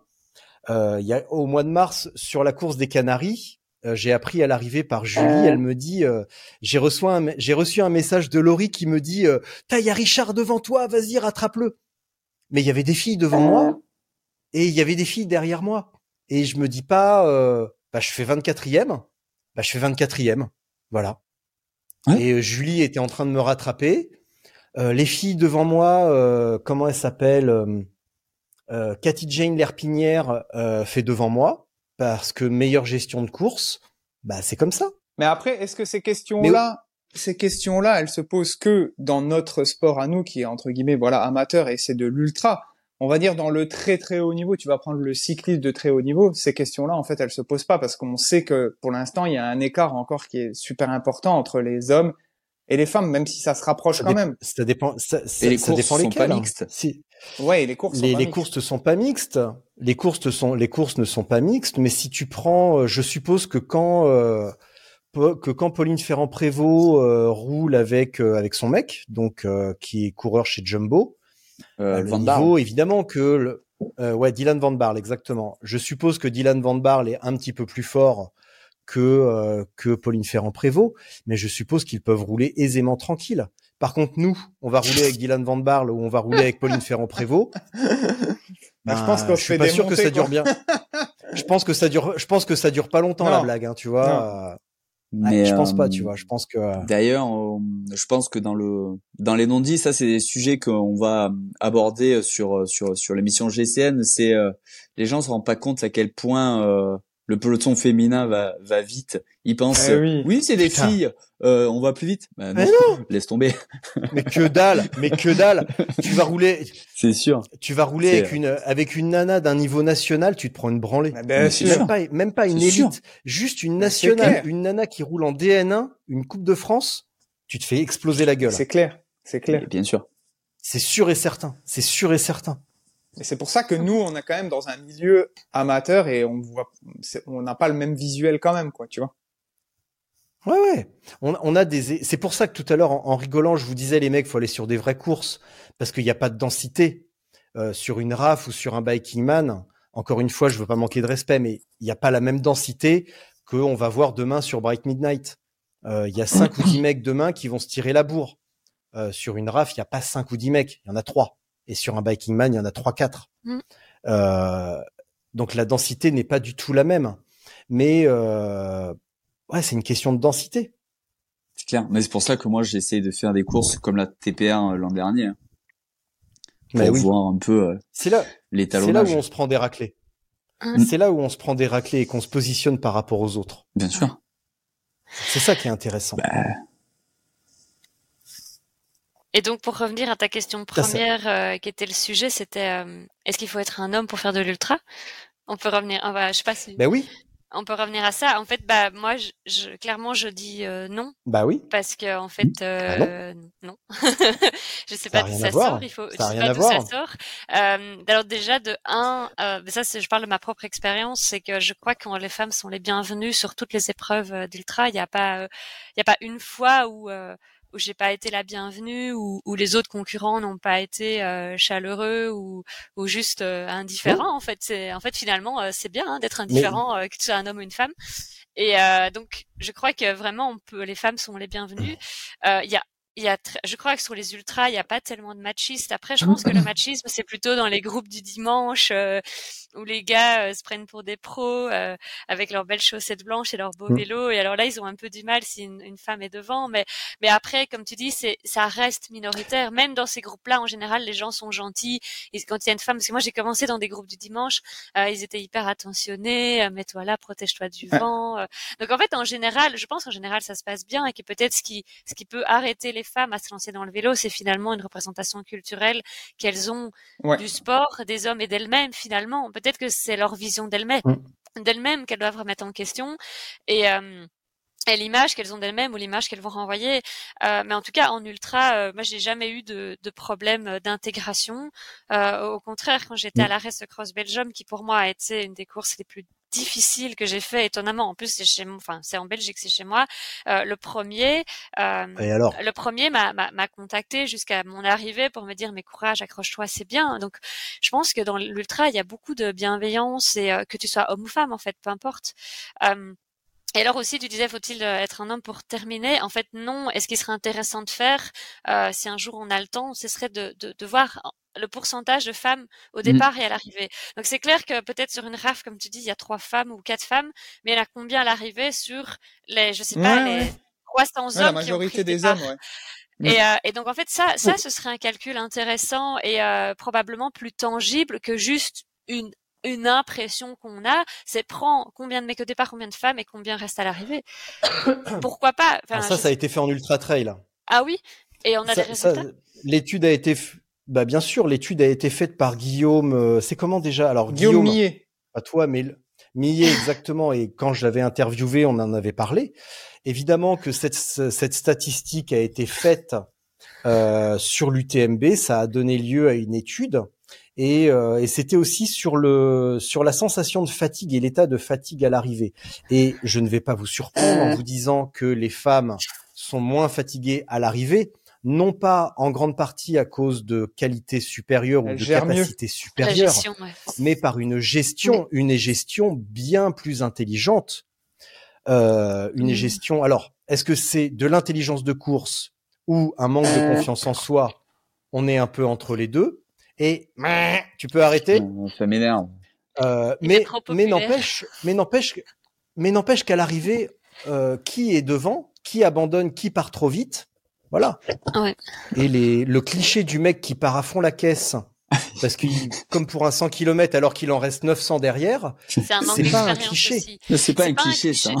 C'est un manque d'expérience. c'est un manque et- d'expérience. Mais bien sûr. manque d'expérience. Mais quand tu l'as fait deux, trois fois et que t'as explosé, tu le fais plus. Oui, je Mais- pense. Mais par rapport à ce que Clémence, elle disait tout à l'heure, oui, il y a, il y a ce ressenti de Oui. bienveillance, etc. Je, suis- je suis d'accord, mais des fois, Bien en fait, on devrait se dire que une femme est là et que c'est normal, en fait. Et à ça, vouloir faut- mettre oui. des fois en avant le côté, euh, ouah, c'est Mais exceptionnel, il y a une femme, Carrément. etc. Mais non. Eh ben, d'autres se brident, en fait. Incroyable, tu, Tu sais. vois? Mais oui, je crois que tu as Et tout à je fait vais vous raison, faire- Guillaume. je- Pardon. Je vais vous rappeler ce que Camille Defer, alors à qui d'ailleurs je souhaite une- vraiment courage, parce que si vous avez, si vous suivez Camille, vous avez vu il y a quelques jours sur les réseaux qu'elle est un petit peu en mode burn-out. Donc euh, Camille courage. Et euh, il y a deux ans je crois après sa victoire sur la gravel Trobrez on avait fait un épisode. Et en grand stratège de la technique que je suis le premier épisode n'avait pas fonctionné. Donc on l'avait réenregistré. Et manque de bol dans le premier elle m'avait dit mais moi je n'en peux plus de, de ce truc avec les femmes à vélo arrêtez de nous faire chier parce qu'il y a des femmes à vélo c'est pas exceptionnel nous ce qu'on attend c'est de passer inaperçu Bah ouais. on en a marre. Beaucoup en ont marre de ah t'es une femme c'est génial super Ouais. on veut des femmes à vélo il y a plus de femmes à vélo plus de femmes au départ venez place gratuite on se croirait en discothèque tu sais jusqu'à minuit entrée gratuite pour les filles Mais je pense. enfin, chose qu'on voit jamais à la piscine que- et Camille me disait mais moi j'en ai plein le cul je veux qu'on me lâche la grappe Ouais. indifférence totale donc Bah, parce indifférence que- totale. Probablement parce que Camille fait ce sport So- pour, pour elle-même et qu'elle n'a pas besoin d'une reconnaissance, euh, je ne sais pas, euh, sur les réseaux ou je ne sais pas où, parce qu'elle le fait pour elle-même, parce que ça on lui en revient à procure- quelque chose Ça lui procure quelque chose à elle dans son fort intérieur et donc elle n'a pas besoin de ce regard euh, émerveillé parce que euh, c'est une femme qui est sur une course. Et ça, c'est finalement la question on, peut-être on en arrive fondamentale. à autre chose alors pourquoi tu es là et, et pourquoi tu le fais? Et pour en revenir à ce que Guillaume disait, ou toi, enfin ça s'est recoupé, finalement, est-ce que la meilleure des attitudes n'est pas juste... euh, bon, la bienveillance, ça fait toujours plaisir, mais ou juste l'indifférence ou juste la normalité. Je dis pas une indifférence froide et Mais euh, ne pas se parler. Juste dire, bah t'es là et c'est cool et on va, on, Ah ouais? Oh, rendez-vous à l'arrivée en fait et euh, Mm. parce que je- j'en discutais avec un ami et puis avec avec ma maman récemment euh, on disait en fait on qu'est-ce qu'on doit instruire aux, enfants de maintenant pour aller vers une société moins misogyne et plus égalitaire? On dit, en fait je il faudrait peut-être juste pas dire ah mais il faut accepter les personnes trans, il faut accepter les personnes homosexuelles, il faut accepter les personnes non binaires. En fait non, tu dois juste dire être bienveillant avec tout le monde et en fait finalement t'en foutre en fait. Les Mmh. gens font ce qu'ils veulent et donc finalement Mm. si tu n'attaches pas d'importance à ce que ton voisin fait, mais en fait tu l'acceptes en fait aussi. Enfin je crois hein, peut-être j'ai des conneries, mais je mais Bien je pense sûr. que complètement il il faut soit soit juste heureux d'être là, heureux d'avoir des gens qui vont participer, des humains qui vont participer à un événement avec toi, et tu vas en tirer une bonne expérience. Enfin, je, je- voilà, c'était ma, ma parenthèse euh, là-dessus. Euh, voilà. ça fait Et- ça fait cinq minutes que que l'élève Max lève la main Oui, parce que élève euh, Maxime lève-toi En fait, par exemple, si, si on prend l'exemple de Lauriane, elle, elle euh, se considère, quoi, je, je vais parler en son nom, mais je pense qu'elle se considère comme une euh, compétitrice, euh, une quoi, une compétiteur, une concurrente, on va dire. Et euh, son but, c'est euh, de massacrer tout le monde, à peu près comme euh, comme moi. On a le même but.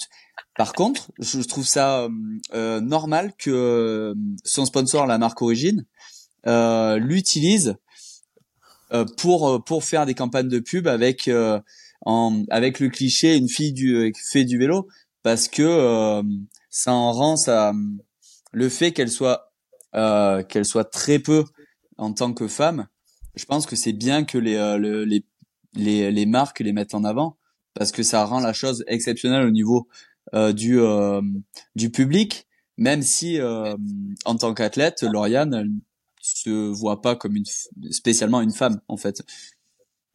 Je sais pas si vous arrivez à comprendre ce que j'essaie Ouais, de ouais. dire, mais euh, Oui, elle ça me choque pas. ça me choque pas qu'il y ait énormément de tout- publicité sur euh, sur les femmes qui font du vélo.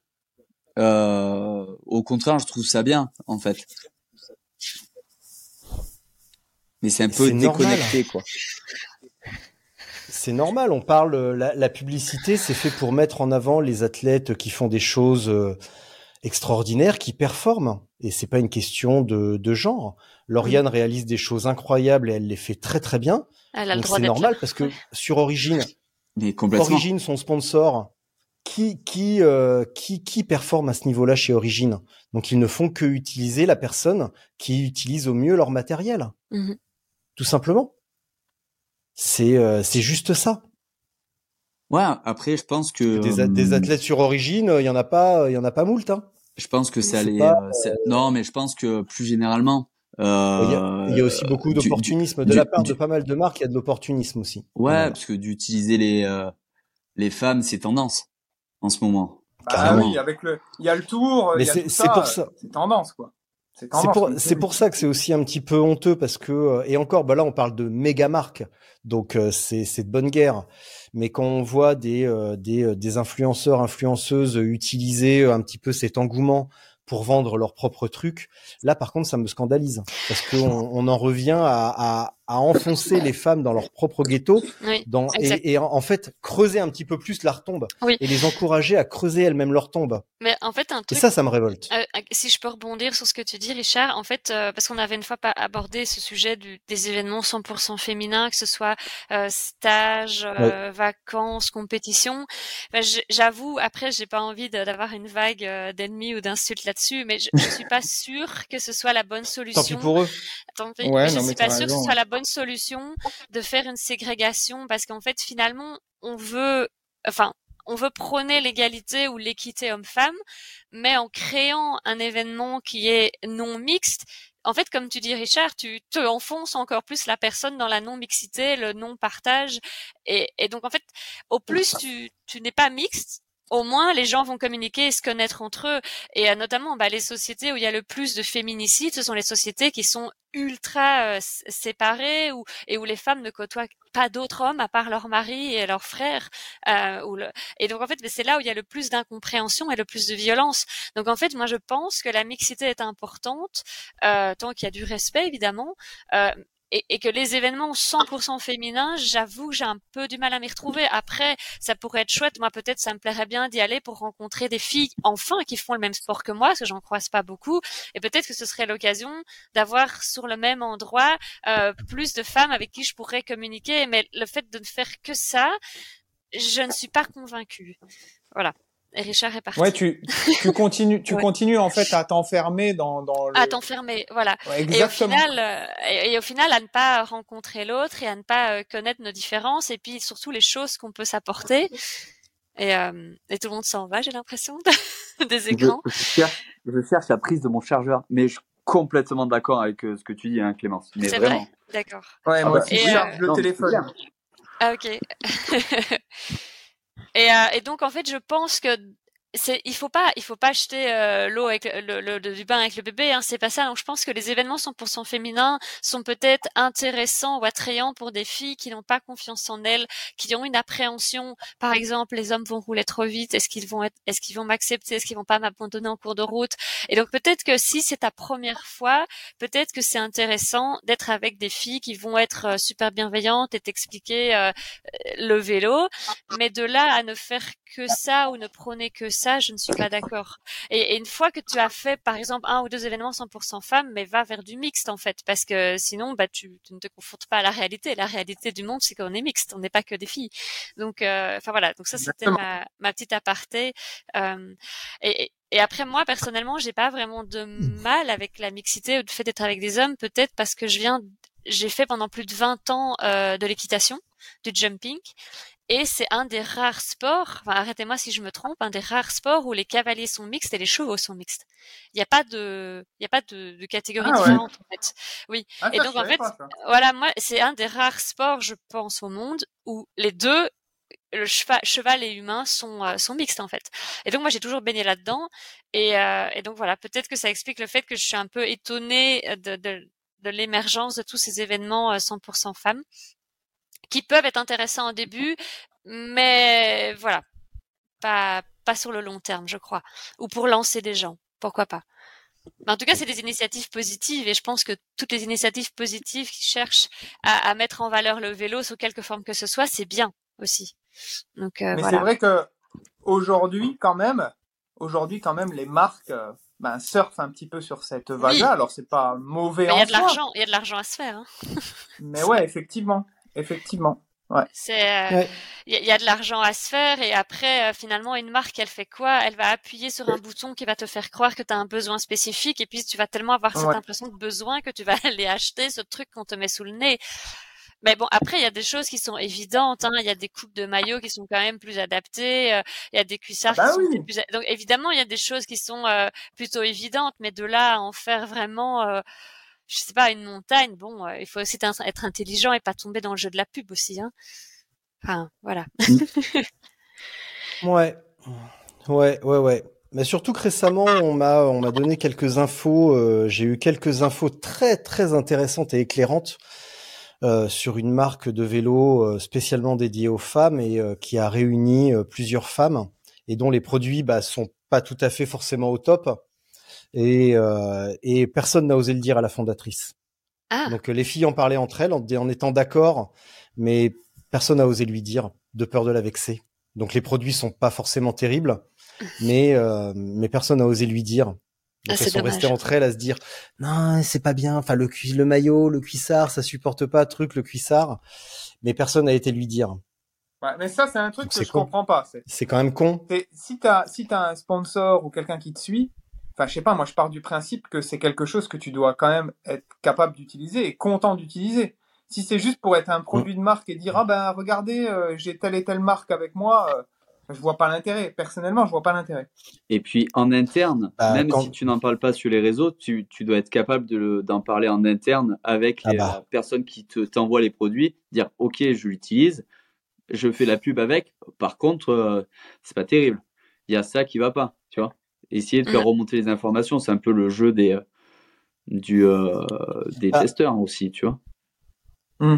Bah, il y a se faire remonter les infos, mais euh, il y a surtout de la part euh, des, des personnes qui créent les produits être en capacité d'entendre la critique. Et bah là, oui, il vaut, il mieux, il vaut moins mieux évident. avoir une critique de tes euh, 5-6 testeurs plutôt qu'un raz-de-marée de 1000 personnes qui vont pas être contents derrière. je sais pas, hein, c'est, c'est peut-être mieux. Ouais, ouais. Oui. Bah, après, je vois pas du tout de, de qui tu parles, mais je. Ah, mais je ne donnerai pas de nom, Non, non, non, euh, non, sauf non, mais sous la je- pression et si ça- on m'envoie des milliards d'euros. Ah, Bah, Ouais. voilà. ah, Bon voilà. alors, ça nous ramène tout ça parce que vous l'avez compris, le, le sujet était bah, déjà là pour nous faire parler, ce qui s'appelle un débat, un débat d'idées et d'arguments, euh, où on entend les arguments et en respectant les arguments de chacun et en débattant euh, en bonne intelligence. Mais c'était aussi pour rappeler que l'ultra ou même le vélo ou n'importe quelle activité, ce n'est pas une question de genre, mais avant tout une question de prendre sa place, Ouais. de savoir qui on est et euh, quelle image on, on renvoie, ou au moins savoir quelle image on souhaite renvoyer, si tant est qu'on souhaite renvoyer une image. Et ça nous ramène à la notion toute bête de préparation dont on a parlé tout à l'heure en préambule lorsque l'on a débriefé sur la RAF. Et ça nous amène aussi sur la notion de performance. On entend beaucoup parler de performance, de moi je suis pas là pour la performance, je suis là pour le plaisir. Peut-on donc opposer plaisir et performance? Qu'est-ce qu'est faire une performance? Peut-on finir bon dernier ou dernière, mais malgré tout avoir réalisé une performance? À l'inverse, peut-on terminer premier, deuxième ou troisième, mais ne pas avoir réalisé de performance? Est-ce que les deux sont liés? Je vous laisse enchaîner là-dessus. Euh, Bah, oui, moi, je dirais tout à fait. C'est-à-dire que, J'ai j'ai cru un instant qu'il allait dire ben oui et non. Guillaume Non, Klein, mais- le grand provocateur. non. Mais pour moi, les deux sont, enfin, après, pour moi, personnellement, euh, j'ai le sentiment du devoir accompli quand j'ai donné le meilleur de moi-même, ça c'est clair. Mais, euh, il faut que j'ai ce sentiment de plaisir pour avoir euh, quand même euh, ce sentiment d'accomplissement. Tu vois? Donc moi, je lis beaucoup les deux et dans les personnes que j'accompagne, j'essaye qu'ils assimilent réellement le côté plaisir et aussi le côté performance. Et une personne qui termine dernière d'une épreuve, elle peut tout à fait être dans sa performance individuelle. Ça, ça n'empêche pas. Tu vois? Complètement. Et comme quelqu'un qui termine, tu disais quelqu'un qui termine premier, s'il n'y a pas un niveau relevé, il a pu faire une performance médiocre par rapport à son niveau initial. Tu vois Oui, euh, l'exécution peut avoir été mauvaise. Tout à l'heure, on parlait de Victor, qui certes a une performance physique, mais aussi une exécution parfaite. On peut très bien aussi parler de, par exemple, Steven, qui fait quatrième du Tour Divide, et je pense que la plupart des ultra bikepackers se couperaient les deux jambes pour faire quatrième du Tour Divide. Bon, en l'occurrence, il ne serait plus capable de faire quatrième du Tour Divide dans le, dans le cas présent. Mais on peut estimer que quatrième du Tour Divide est une performance monstrueuse. Or, on peut aussi reconnaître, et vous allez l'entendre dans le débrief avec Steven, que l'exécution n'est pas si bonne que ça. Alors, il a de la chance d'être très bon, très fort mentalement et très fort physiquement, mais l'exécution n'a pas été bonne. En revanche, Ulrich a développé une, une partition parfaite physiquement, stratégiquement et mentalement. Bien sûr. Donc c'est aussi l'exécution. On peut finir bon dernier en ayant parfaitement exécuté son plan, en ayant roulé en fonction de ses capacités Mais ça, tu le et en sais. ayant euh, bien exécuté sa stratégie. tu le sais en interne. En fait, savoir si tu as fait une bonne ou une mauvaise course, il y a que toi qui peux le savoir. Parce que tu sais jusqu'où tu as été, tu sais si tu es resté euh, euh, en, allez, en retrait, si t'as pas tout donné ou si au contraire tu as tout donné. Tu, tu sais très bien quelle limite tu as franchi ou pas. Et donc, en fait, la seule personne qui peut juger, c'est toi et personne d'autre, en fait. Et euh, si tu estimes que tu as fait une bonne course, eh ben, elle a été bonne. Si tu estimes que tu pas assez poussé, même si tu es fini deuxième ou premier, bah, tu le sais toi-même, en fait. Le, le seul juge, c'est toi. C'est personne d'autre et c'est la satisfaction que toi tu en retires de ton effort qui est finalement importante et si t'es dernier mais que t'as tout donné et que t'as une super gestion ben bravo en fait euh, t'es devant tous ceux qui étaient qui se sont pas levés Ouais. et qui sont pas là hein. Bravo. Enfin, oui donc le- tous, ceux, tous, ceux, qui- tous ceux qui ont explosé. et tous tous ceux ceux qui ont explosé. et, aussi euh, devant. tiens, euh, et donc en fait, la, la Mm. meilleure des courses, c'est celle que toi tu décides de faire dans les conditions dans lesquelles tu es amené à être et avec euh, le plan que tu as. Donc la meilleure des courses, au final, oui, il y a un classement parce que c'est un, c'est un jeu finalement. On se, mais mais il y a, il y a ce que toi tu ressens et, et la, et la, et la satisfaction ou pas. Enfin, un qui fait deuxième, on va tous dire mais c'est génial d'être deuxième, et peut-être que lui il va se dire bah non en fait, parce que j'ai un truc que j'ai mal géré, j'aurais Bah dû non. être devant. Et donc euh, en fait un classement c'est hyper, euh, c'est- hyper, euh, comment dire, c'est flou en fait. Ton classement Ah ouais, tu l'as en, mais ça- toi. C'est relatif. c'est rationnel. Surtout, Ça, Ouais. c'est un peu le souci. surtout quand C'est-à-dire tu que fais. on assimile toujours, euh, tu vois, le, le résultat au classement. On dit, bah, bah, il a terminé deuxième, c'est génial. Mais en fait, on sait pas qui c'est qui est Bah non. devant, on sait pas qui c'est qui est Ah ouais. derrière, on sait pas combien il y a de personnes au départ.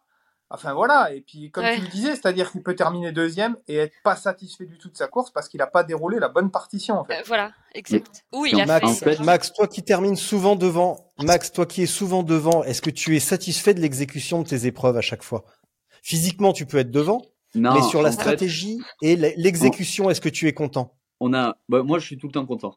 Et euh, mais Euh, est-ce que je trouve voilà. des choses l'a à améliorer Ah, euh, Dès qu'il dit quelque chose d'intéressant, il est bloqué. Oui, Voilà, complètement. Dès qu'il essaye de, de dire un truc Mais, euh, intéressant, il frise. Oui. On a la chance. Ça y est.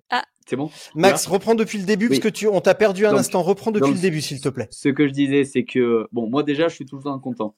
Euh, dans l'exécution, je trouve toujours des choses à améliorer. Ça, c'est l'avantage aussi de débuter, euh, parce que je pense qu'en ultra, on débute pendant un bon nombre d'années. Euh, c'est de pouvoir trouver des axes d'amélioration. Mais euh, on a la chance en ultra de faire. Je suis encore là. On t'entend, mais on Ouais, te voit ouais. pas. T'inquiète pas, on t'entend. On, on, on ne te voit pas, mais on te. Ok. On a, on a la chance en ultra de faire des courses contre nous-mêmes. En fait, c'est des courses. euh, on, on fait Mais oui. la, la- le résultat et le, le comparatif avec les autres concurrents, c'est euh, c'est quelque chose qu'on qu'on regarde après. C'est un peu comme les statistiques sur Strava. Mais euh, la course, elle est, euh, elle va pas se jouer sur une trajectoire dans un virage pour doubler un concurrent. C'est c'est Mhm. vraiment une course personnelle et avec notre esprit et notre corps. Donc c'est c'est ça qui est, qui est fantastique. Et euh, au niveau du plaisir également, il sera toujours différent pour euh, chaque personne. C'est pas pour. Je suis toujours là? Ouais, ouais. Ouais, Pour, ouais. pour chaque personne, le plaisir euh, va être euh, pris d'une façon différente. Euh, il y en a certains qui vont devoir s'arrêter en haut du Ventoux pour contempler, et ça va être leur moment de plaisir. Euh, D'autres, ça va être de euh, manger euh, des, une salade Sodebo dans un sachet congélation en pleine nuit, en n'y voyant absolument rien et en se disant, euh, euh, je me régale à rouler et, d'être dans cette situation à ce moment-là. Et euh, c'est c'est vraiment ce qui me fait plaisir. Et c'est vraiment subjectif. Donc d'autres, ça va être de faire coucou à des gens qui sont assis sur un petit banc devant chez eux et que la personne va leur répondre et ça va dire et, euh, du coup on va se, donner euh, ça va nous donner de la recharge mentale et, euh, et, du plaisir aussi et c'est l'avantage de ce genre de course oui, je me demande si ce genre de courses, sont, elles sont pas en, en, deux phases. Quand tu commences, tu, tu, cherches surtout la performance pour toi-même et de faire la meilleure course pour toi. Et, et je pense que quand tu, tu montes, enfin, les personnes qui arrivent à monter en puissance et deviennent très forts, eux, finalement, ils veulent être devant quand même. Enfin, euh, je crois que c'est un peu en, à, deux, à deux vitesses ce genre de course parce que pour nous entre guillemets en tout cas moi je parle pour moi euh, là l'objectif quand je fais une course euh, c'est déjà de faire le meilleur résultat possible pour moi dans les conditions dans lesquelles je suis à l'instant T où je démarre mais je prends par exemple Sofiane euh, lui il en a rien à foutre de contempler le Ventoux ou de manger un truc il veut être devant mais parce qu'il a passé ce stade là je pense. Enfin, je, je veux pas parler en son nom, mais je crois qu'en en fait, il y en a certains comme Ulrich, tu vois. Je pense, oui. Ulrich, euh, il sait, il sait qu'il est fort. Il a passé ce stade d'apprendre à se connaître et de connaître ses limites.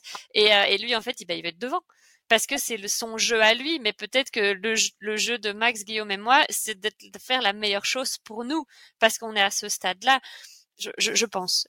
Je sais pas ce que. Euh, après, après tu vois, il faut réussir à, je pense, euh, switcher d'un à l'autre. C'est-à-dire, tu peux partir avec en disant je veux être devant, je veux jouer la performance. Ça se passe pas comme tu le veux et se dire, bah, en fait, je veux tout simplement vivre l'aventure, en fait. Et revenir à, à l'essentiel. Bah, honnêtement. Alors là, Guillaume, ne, Guillaume ne le dit pas, mais c'est exactement ce qu'il a réussi à pas faire sur Desertus. C'est-à-dire, moi, tu parles de moi, ouais. Bah ouais, ouais, t'as eu du mal quand, quand t'as ah, vu sur Desertus que bah tu n'arrivais pas à être devant, ouais. Oui, j'espérais mieux. T'as eu du mal à switcher en mode balade. t'as eu du mal à passer en mode balade quand même. Une fois que j'ai switché, j'ai profité de mon aventure. Mais sinon, avant, ça a été très compliqué mentalement en fait. Non, moi, moi, je pense que bien sûr. même quand on joue le classement, parce que honnêtement, je joue le classement moi sur sur quoi, c'est ma façon de, de penser et de courir. Euh, il faut réussir à se détacher de la course à des moments parce que même si on est à 100% de capacité et euh, moi personnellement, quand j'aborde les courses, je les prends, euh, à 100% de mes capacités. Euh, de se détacher de l'épreuve, on a cette chance sur ce type d'épreuve euh, de pouvoir cumuler les deux. Ça n'empêche pas de, de, jouer le classement. sur la Desertus, je me suis, j'ai pris énormément de plaisir entre le CP3 et le CP4 parce que je faisais un contre-la-montre de 200 km pour attraper Clément Clément Clisson, et, euh, qui pour moi quand même est, un, gars super fort et adorable. Mais euh, ouais, l'un n'empêche pas l'autre, ça c'est certain. Même si euh, pour tous les concurrents, c'est complètement une façon d'aborder les choses différente. Bien sûr. Bien sûr, bien sûr. Mais ce qu'on remarque quand même, et ce que je peux remarquer, c'est que du premier au dernier, on a beau dire ce qu'on veut, tout le monde regarde le classement quand même. Il y a un intérêt quand même par rapport à ça. Donc on a beau dire je m'en fous, etc. C'est pas vrai. Tout le monde regarde du premier au dernier. Ah, Tout le monde a envie de se mesurer le sgeg. Mais oui. Tout le monde. Mais oui. Bah sinon, on ferait du bikepacking et pas des courses. Hein. Bien sûr. Bien sûr. Que, bah, on ferait, et on ferait, et on ferait pas du bikepacking, les mecs. On ferait du cyclotourisme. Ah ouais, voilà, donc si tu veux pas faire la course, tu vas faire une promenade. enfin, tu pars en vacances. Le, le, le bikepacking, Là, tout à l'heure, on parlait du marketing euh, qui, qui, qui, prend un peu les femmes pour des connes parfois. Le, le marketing nous prend tous pour des cons quand il nous parle de, de bikepacking. Euh, Le bikepacking, c'est quand même, je vous le rappelle, faire le plus de kilomètres le, en, en, moins de temps possible en étant le plus léger et donc en, par, par conséquent en s'arrêtant le moins possible. Quand tu n'as pas cette contrainte de temps, de vitesse, de poids, c'est du cyclotourisme. Mais par contre, d'un point de vue marketing, tu peux pas dire les mecs, on va vous vendre des sacoches pour un truc qui existe depuis 120 ans. tu vas à Saint-Étienne, il y a la rue je sais plus quoi, Vélocio. C'est le mec qui a inventé le cyclotourisme il y a euh, des dizaines d'années.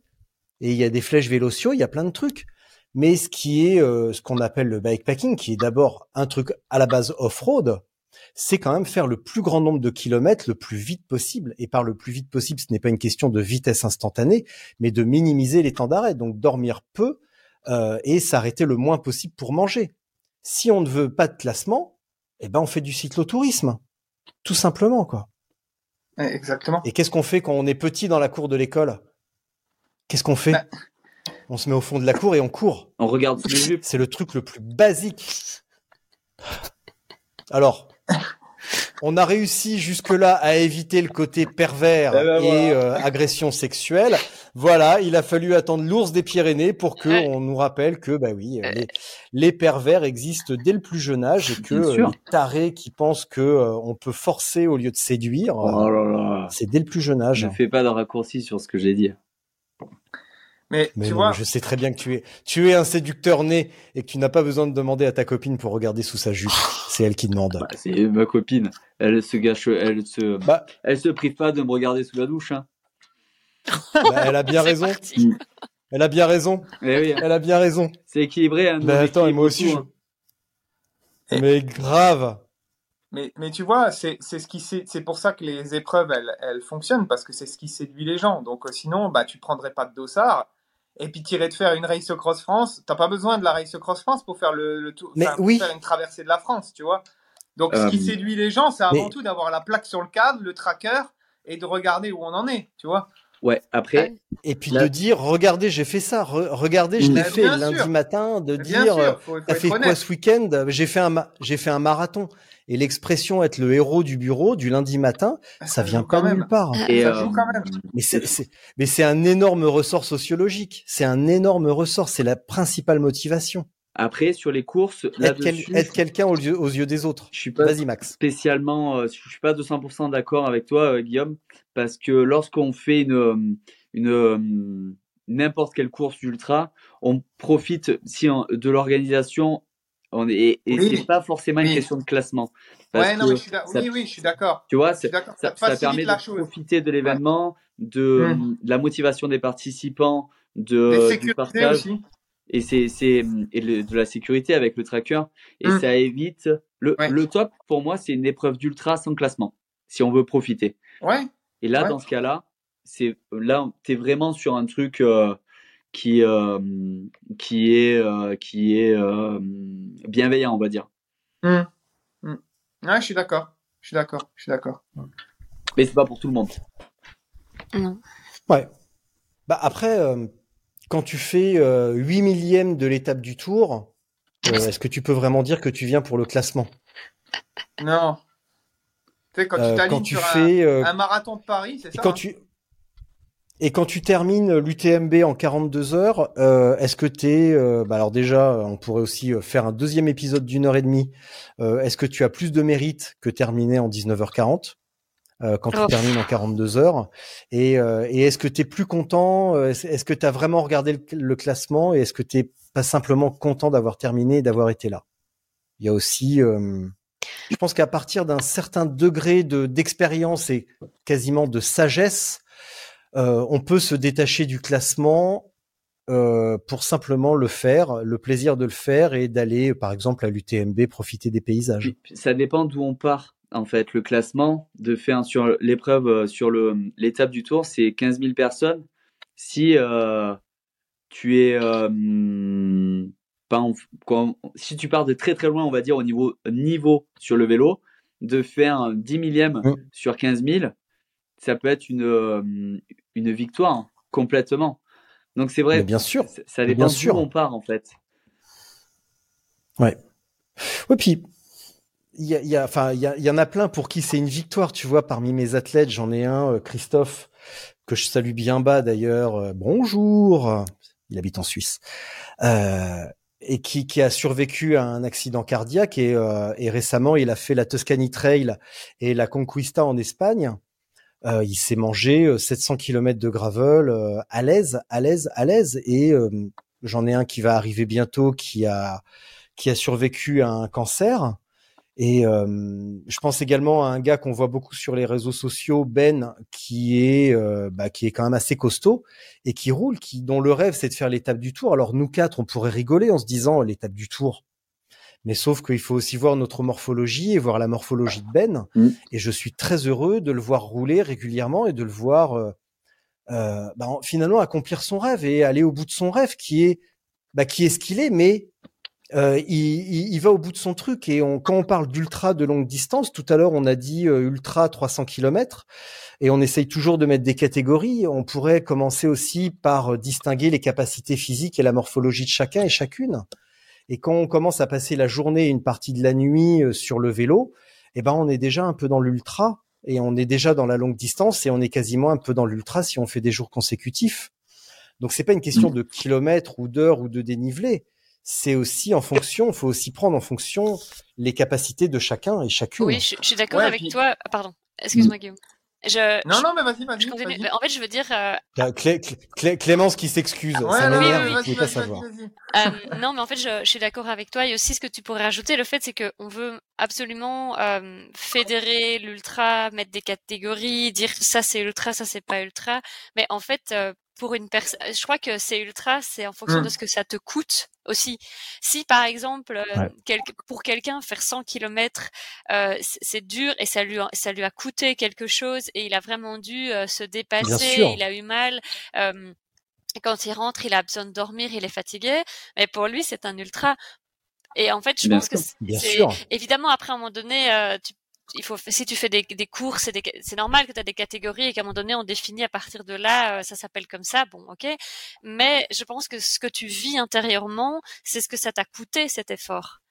Euh, pour nous, quatre, 100 km, bon, Ouais. euh, c'est une sortie du dimanche, mais pour quelqu'un qui n'en a jamais fait, c'est un Everest en fait. Et, euh, et donc je pense qu'il faut pas, il faut pas minimiser ou chercher tout le temps à comparer les choses, comme tu dis Richard. Il faut voir de, de où tu pars en fait. Euh, quel est ton bagage physique, Ouais. médical, euh, je sais pas, moral. et, euh, et en fait, je pense que le plus important, au- au-delà de commencer à créer des événements dans tous les sens et tout, c'est en effet, mettre les gens en vélo et que les gens soient heureux de ce qu'ils font, qu'ils soient heureux d'être devant, euh, euh, je sais pas, sur un tour divide ou, ou, ou simplement sur euh, un tour de 40 km organisé dans ta ville. Mais en fait, ce qui compte, c'est ce que tu en retires pour toi et c'est pourquoi tu le fais pour toi. Pourquoi tu es là en fait, que ce soit aux États-Unis, à la TCR ou comme je te dis simplement à une promenade. Si ça t'apporte quelque chose, mais en fait fais-le. Il n'y a pas besoin de s'inquiéter du regard des autres ou de ce qu'on va penser ou de ce que Ouais. c'est assez dur ou pas ou assez média. Mais tu t'en fous. On n'a qu'une vie, profite. Ben oui, ben oui, mais ça, alors pourquoi euh, Et euh, là, je vais prendre Guillaume un petit peu à partie. Euh, si on, c'est c'est- c'est facile à dire. Je, moi, je suis complètement d'accord avec toi, Clémence. C'est facile, mais c'est facile à dire. Faut s'en foutre. Faut s'en foutre Bah, du regard mais des c'est pas autres. facile parce que moi Si j'arrive pas à c'était aussi foutre, hein. facile. Oui. Ah bah voilà, Oui, ah voilà. Alors bravo. Déjà, ça commence bien. Non, non, mais je vais Mais si tout le monde s'en si c'est, si c'était aussi facile, pourquoi tout le monde court après la Race Cross France? Pourquoi elle est blindée en 48 heures? Pourquoi Badlands, on est 200 inscrits? Pourquoi il y a 6000 demandes? Et pourquoi des épreuves tout aussi belles comme la Conquista, qui était au mois de mai en Espagne, c'était une traversée euh, de l'Espagne, très dure, certainement tout aussi dure que Badlands. Pourquoi ils étaient 50 au départ? S'il n'y a pas cet intérêt de ce, ce prestige, cette, sûr. euh, cet Bah, événement c'est qui brille. Et Guillaume, pourquoi t'es Bien sûr. Guillaume, pourquoi t'es allé sur la RAF? En toute honnêteté, ra- rappelle-moi pourquoi t'es allé sur la RAF. Bah, en toute honnêteté, déjà, à la base, c'est- grâce à ça que j'ai découvert l'ultra distance. Donc, ça m'a toujours fait rêver, en fait, ce côté quand même euh, traverser la France. Ça, c'est indéniable. Mais après, effectivement, euh, il y a le côté, euh, ben, c'est un, c'est un événement qui ramène beaucoup de monde. C'est un événement qui est quand même relativement médiatique. Donc, ça joue dans la balance aussi. Moi, ça me, voilà, ce côté-là, ça me fait rêver aussi. Mais après, c'est ce que je dis à tout le monde. C'est t'as pas besoin de faire une race cross France pour entre guillemets élargir ta zone de confort et te dépasser quoi tu vois Ben, aujourd'hui il y a un petit peu une trop une tendance à euh, tu vois on, on met en avant la très longue distance tu vois mais ce que Clémence disait tout à l'heure ma mère je prends l'exemple de ma mère elle s'est mise au vélo il y a deux ans elle faire un 100 km l'année dernière ben, ça a été ça ça a été entre guillemets son, sa race cross France son ultra distance Évidemment. Bien sûr, donc euh, bien sûr. il faut aller aussi vers les épreuves vers lesquelles on a envie et pas forcément toujours dans l'escalade de la distance. Et ça, je le dis à tous les athlètes que j'accompagne. Tu vois Ouais. C'est Mais important. ça, alors pour rebondir, euh, ça on en parle avec moi, j'en parle avec les miens euh, quand ils reviennent d'un quand ils reviennent d'un objectif. Euh, tu te prépares des mois pour un objectif, tu le fais, ça se passe comme ça se passe, et généralement c'est euh, le, le- la réaction, c'est euh, bah, qu'est-ce que je vais faire maintenant? Et on a envie toujours de retrouver Ouais. quelque chose dans la foulée, de retrouver Ouais. un objectif. Et je leur demande de vraiment prendre leur temps et de ne pas se précipiter sur quelque chose pour faire quelque chose, mais de trouver un événement qui les fait vibrer au plus profond d'eux-mêmes, un événement qui a du sens pour eux. Parce que si c'est faire quelque chose pour faire quelque chose, on le fait pour les mauvaises raisons. Ouais. On le fait pas pour soi et c'est déjà bien assez dur. Et euh, on pourrait me demander, par exemple, pourquoi je cours essentiellement en Espagne? Parce que bah j'aime le pays, j'aime la langue, j'aime les gens, j'aime la nourriture, et ça me plaît de ramener deux mots d'espagnol. Et tu me proposes l'équivalent dans le Pas-de-Calais, bah j'irai pas. Hmm. Tout simplement, et c'est pas une question de prestige ou d'épreuve, c'est qu'est-ce que je vais en ramener de cette épreuve? Qu'est-ce que j'ai ramené des Canaries? Euh, Qu'est-ce que je vais ramener de Norvège?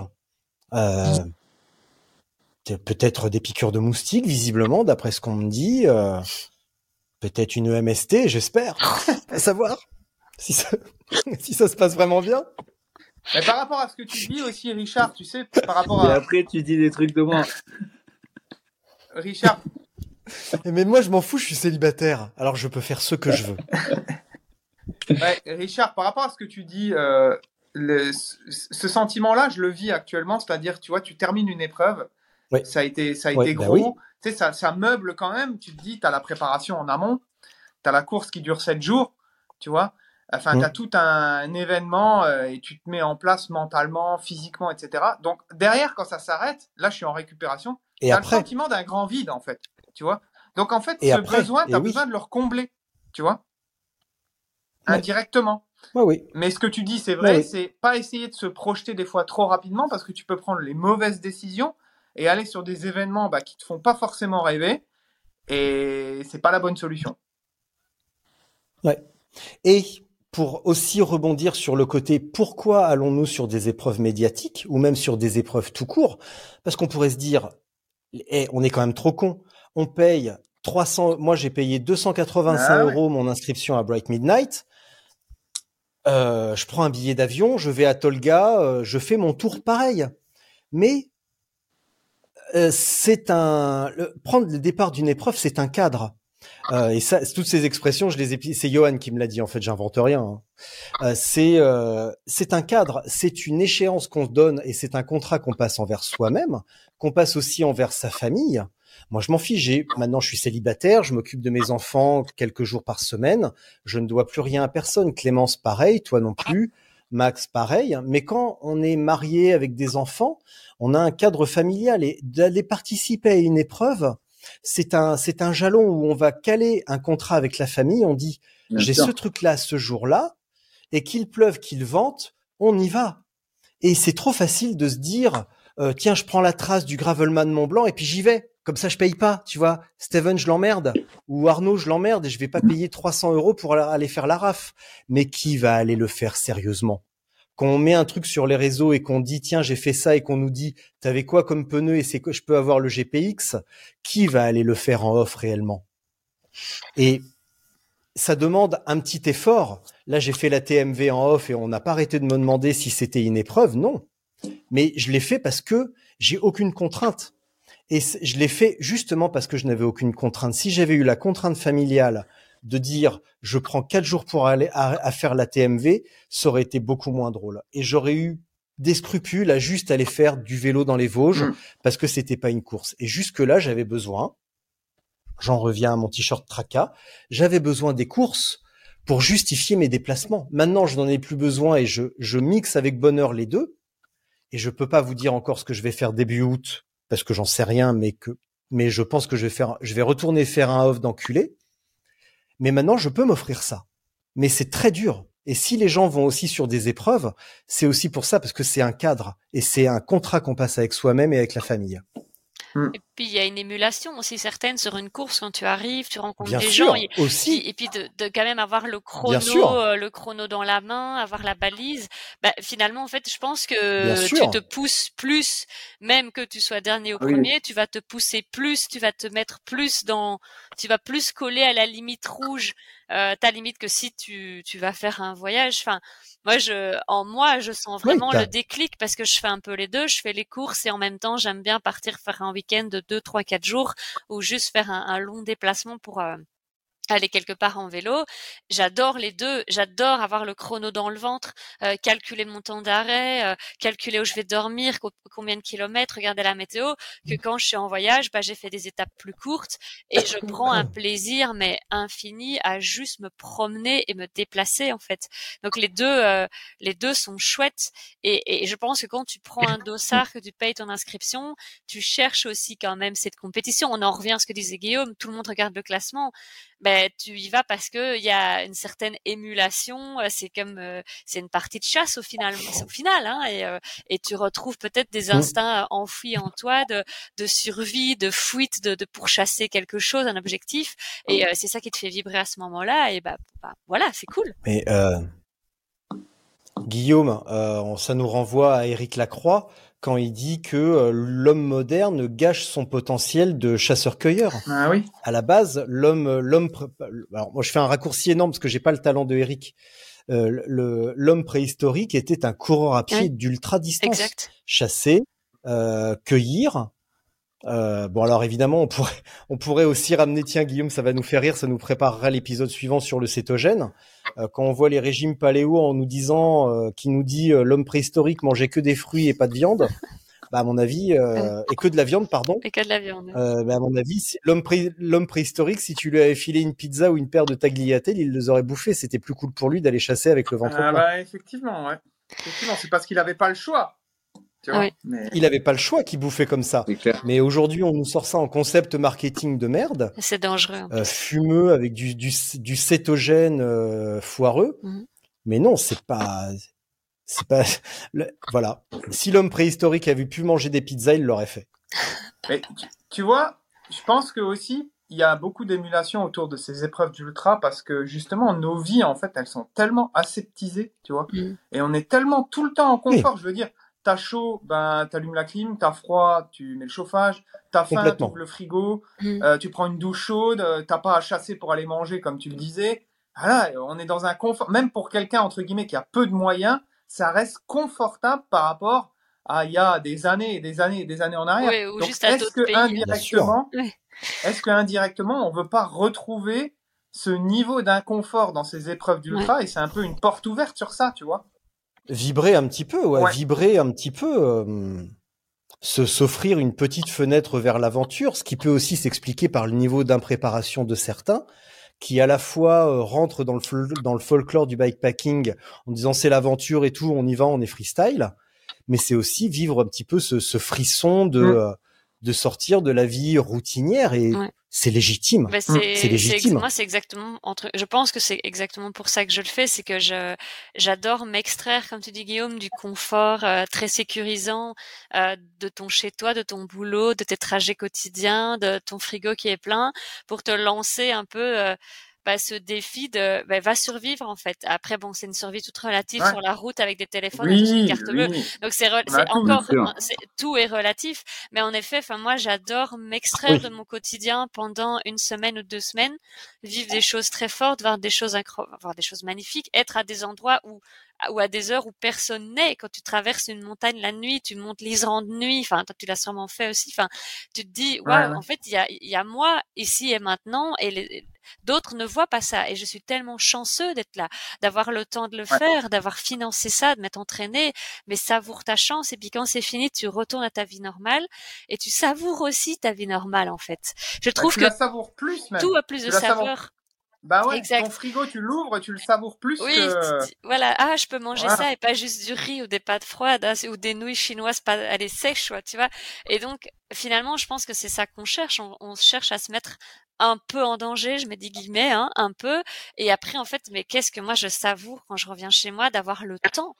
Le temps de manger. C'est quand tu es en course, enfin, moi je, je chronomètre tout et euh, tu t'assieds pour manger. Si tu vois ça prend trop de temps, bah tu t'arrêtes pas. Enfin, te dis que après quand tu reviens, tu te dis waouh, je peux passer une heure et demie, deux heures avec des amis à papoter. J'ai le temps. Mais c'est c'est magnifique. Enfin, oui. moi j'aime les deux. Je, ouais. c'est tellement on, on pourrait en reparler beaucoup aussi Max, je te, je te donne la parole dans un, dans un instant, mais on pourrait refaire un épisode uniquement autour de ce que le vélo et l'ultra ont apporté à Clémence en tant que personne, en tant que femme. Oui. Euh, dans sa dans sa gestion quotidienne, on pourrait en reparler. Moi, je suis au courant de tout ce qui se passe dans ta tête, bien sûr. Oui. Et sincèrement, euh, des fois, j'ai l'impression d'être Riddler dans Batman quand il met un capteur, un détecteur et qu'il voit juste une chauve-souris dans la tête de, de Bruce. Et, euh, et, et j'ai des j'ai des euh, j'ai des Google Drive entiers de ce qui se passe dans la tête de Clémence. Oh, Dieu. je vous assure, je ne, je ne souhaite ça à personne. À personne d'être dans ma tête ou de savoir ce qu'il y a dedans?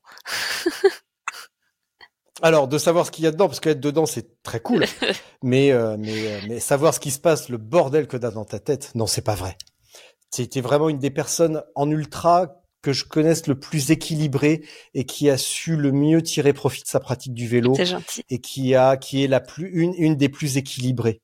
Ça me fait plaisir. Et, merci. euh, et je, pour- je pourrais rappeler aussi que ça fait quatre ans qu'on échange et qu'il y a quatre ans, j'ai reçu un message de toi en plein épisode, en plein débat, me, demandant- me demandant conseil pour un cadenas. Et à partir de là, on a commencé à discuter. Tu montais à peine sur un vélo. Mm. Tu ne savais pas quelle sacoche il fallait pour ton vélo.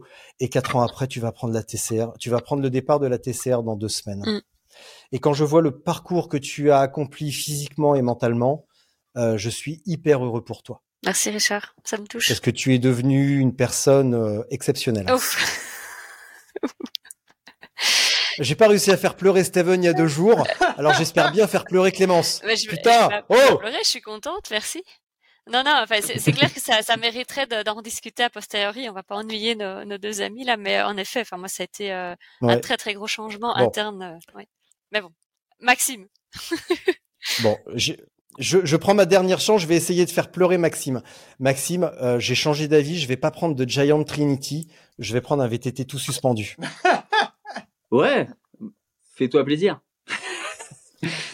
Euh, Tu sens qu'il rava- il ravale sa rancœur, quoi. non, en fait, Oh, Ça mentalement, lui fait mal. men- mentalement, j'ai du mal à me projeter moi sur un ultra avec un vélo avec des pneus en 2.4 pour l'instant et euh, et un guidon de VTT. Euh, Quand je vois comme comme euh, faire une un rock d'azur de 50 km, ça fait mal. De partir pour 1500 bornes euh, sur un VTT, pour l'instant, j'ai pas j'ai pas déjà j'ai pas testé, mais euh, Mais- déjà T'es pas prêt pour ça déjà encore. j'ai- je suis pas prêt. Par contre, faire euh, 2000 bornes avec le vélo de chrono, aucun problème. Cool. Une question.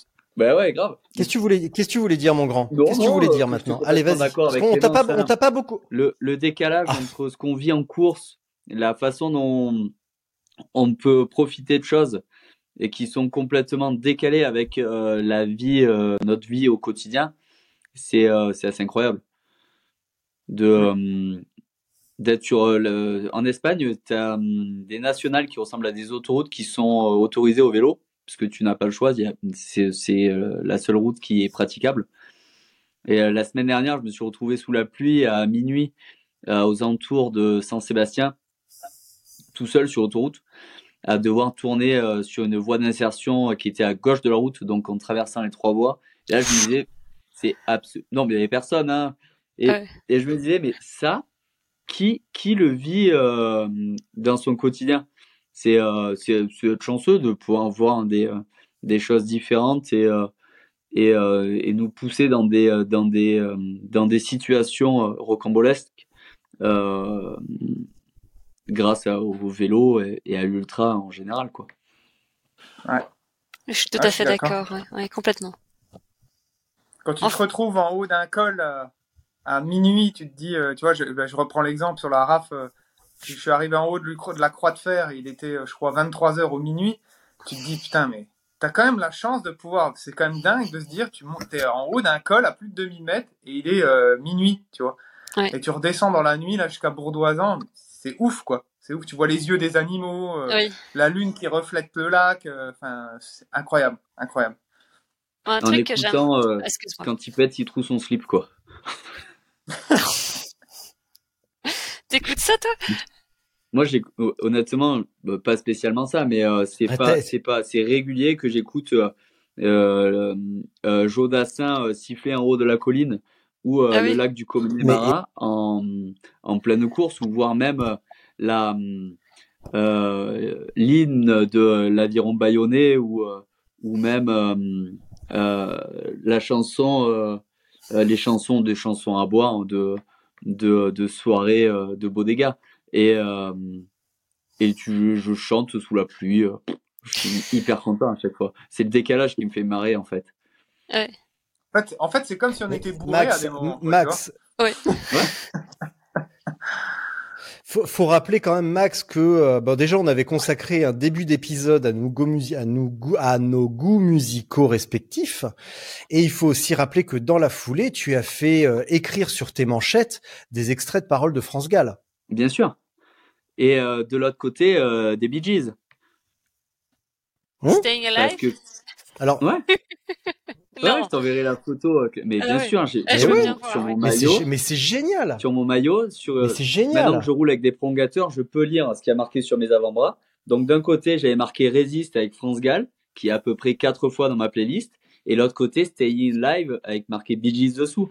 Et, euh, et c'est des c'est des chansons qui euh, qui euh, qui sont qui sont hyper cool à écouter au au au bout de trois jours de course quand t'es complètement désintégré et, et tu t'es dit tiens j'écoute ça c'est quand Ouais, même mais- assez, assez improbable Moi, j'aime bien ABBA aussi. Ah, mais de temps c'est en temps. enfin, bien sûr J'adore, Ah, j'adore. Ah bah putain, j'adore. Mais tu vois, Max, tu fais ça de manière assez instinctive, mais Clémence, qu'est-ce que c'est? Quelle est la différence entre Max qui écoute à un moment donné Résiste ou qui voit euh, sur ses manchettes c'était euh, Reste en vie et Résiste avec les euh, les listes euh, les les petits euh, les petits Mm. pense-bêtes que tu es en train de mettre sur WhatsApp. Euh, c'est juste ce qui compte c'est de trouver ce qui va Mm. résonner C'est des, en soi bah, des pour ancrages, chacun hein, à un comme on moment disait. précis. C'est des, des Mm. ancrages, euh, Ce sont des ancrages, exactement. des ancrages émotionnels ou. Euh, Clément, Excuse-moi, dis-moi. complètement. Et je t'ai coupé. C'est- Non, non, vas-y. Non, non, je suis complètement d'accord des avec bouées, toi. quoi, non, en non, fait. bah non, je. C'est ça, un peu c'est des des- bouées de, de Oui. Exact. Et tu, tu, Exactement. tu Tu te te raccroches à ça. tu te crées euh, Exactement. une espèce de, de mantra ou de, de, de citation qui ou de chanson ou enfin n'importe quoi qui te qui mentalement va te redonner un peu d'énergie, un peu de, de confiance ou euh, un peu de calme si tu en as besoin. Enfin tout dépend Mhm. de, de la situation où tu es et ça va et tu sais pourquoi tu as noté cette phrase et, euh, et ça va te rappeler euh, une sensation, quelque chose qui va te donner euh, un boost. Oui, bah voilà, oui. C'est tout à fait le genre. Exactement. c'est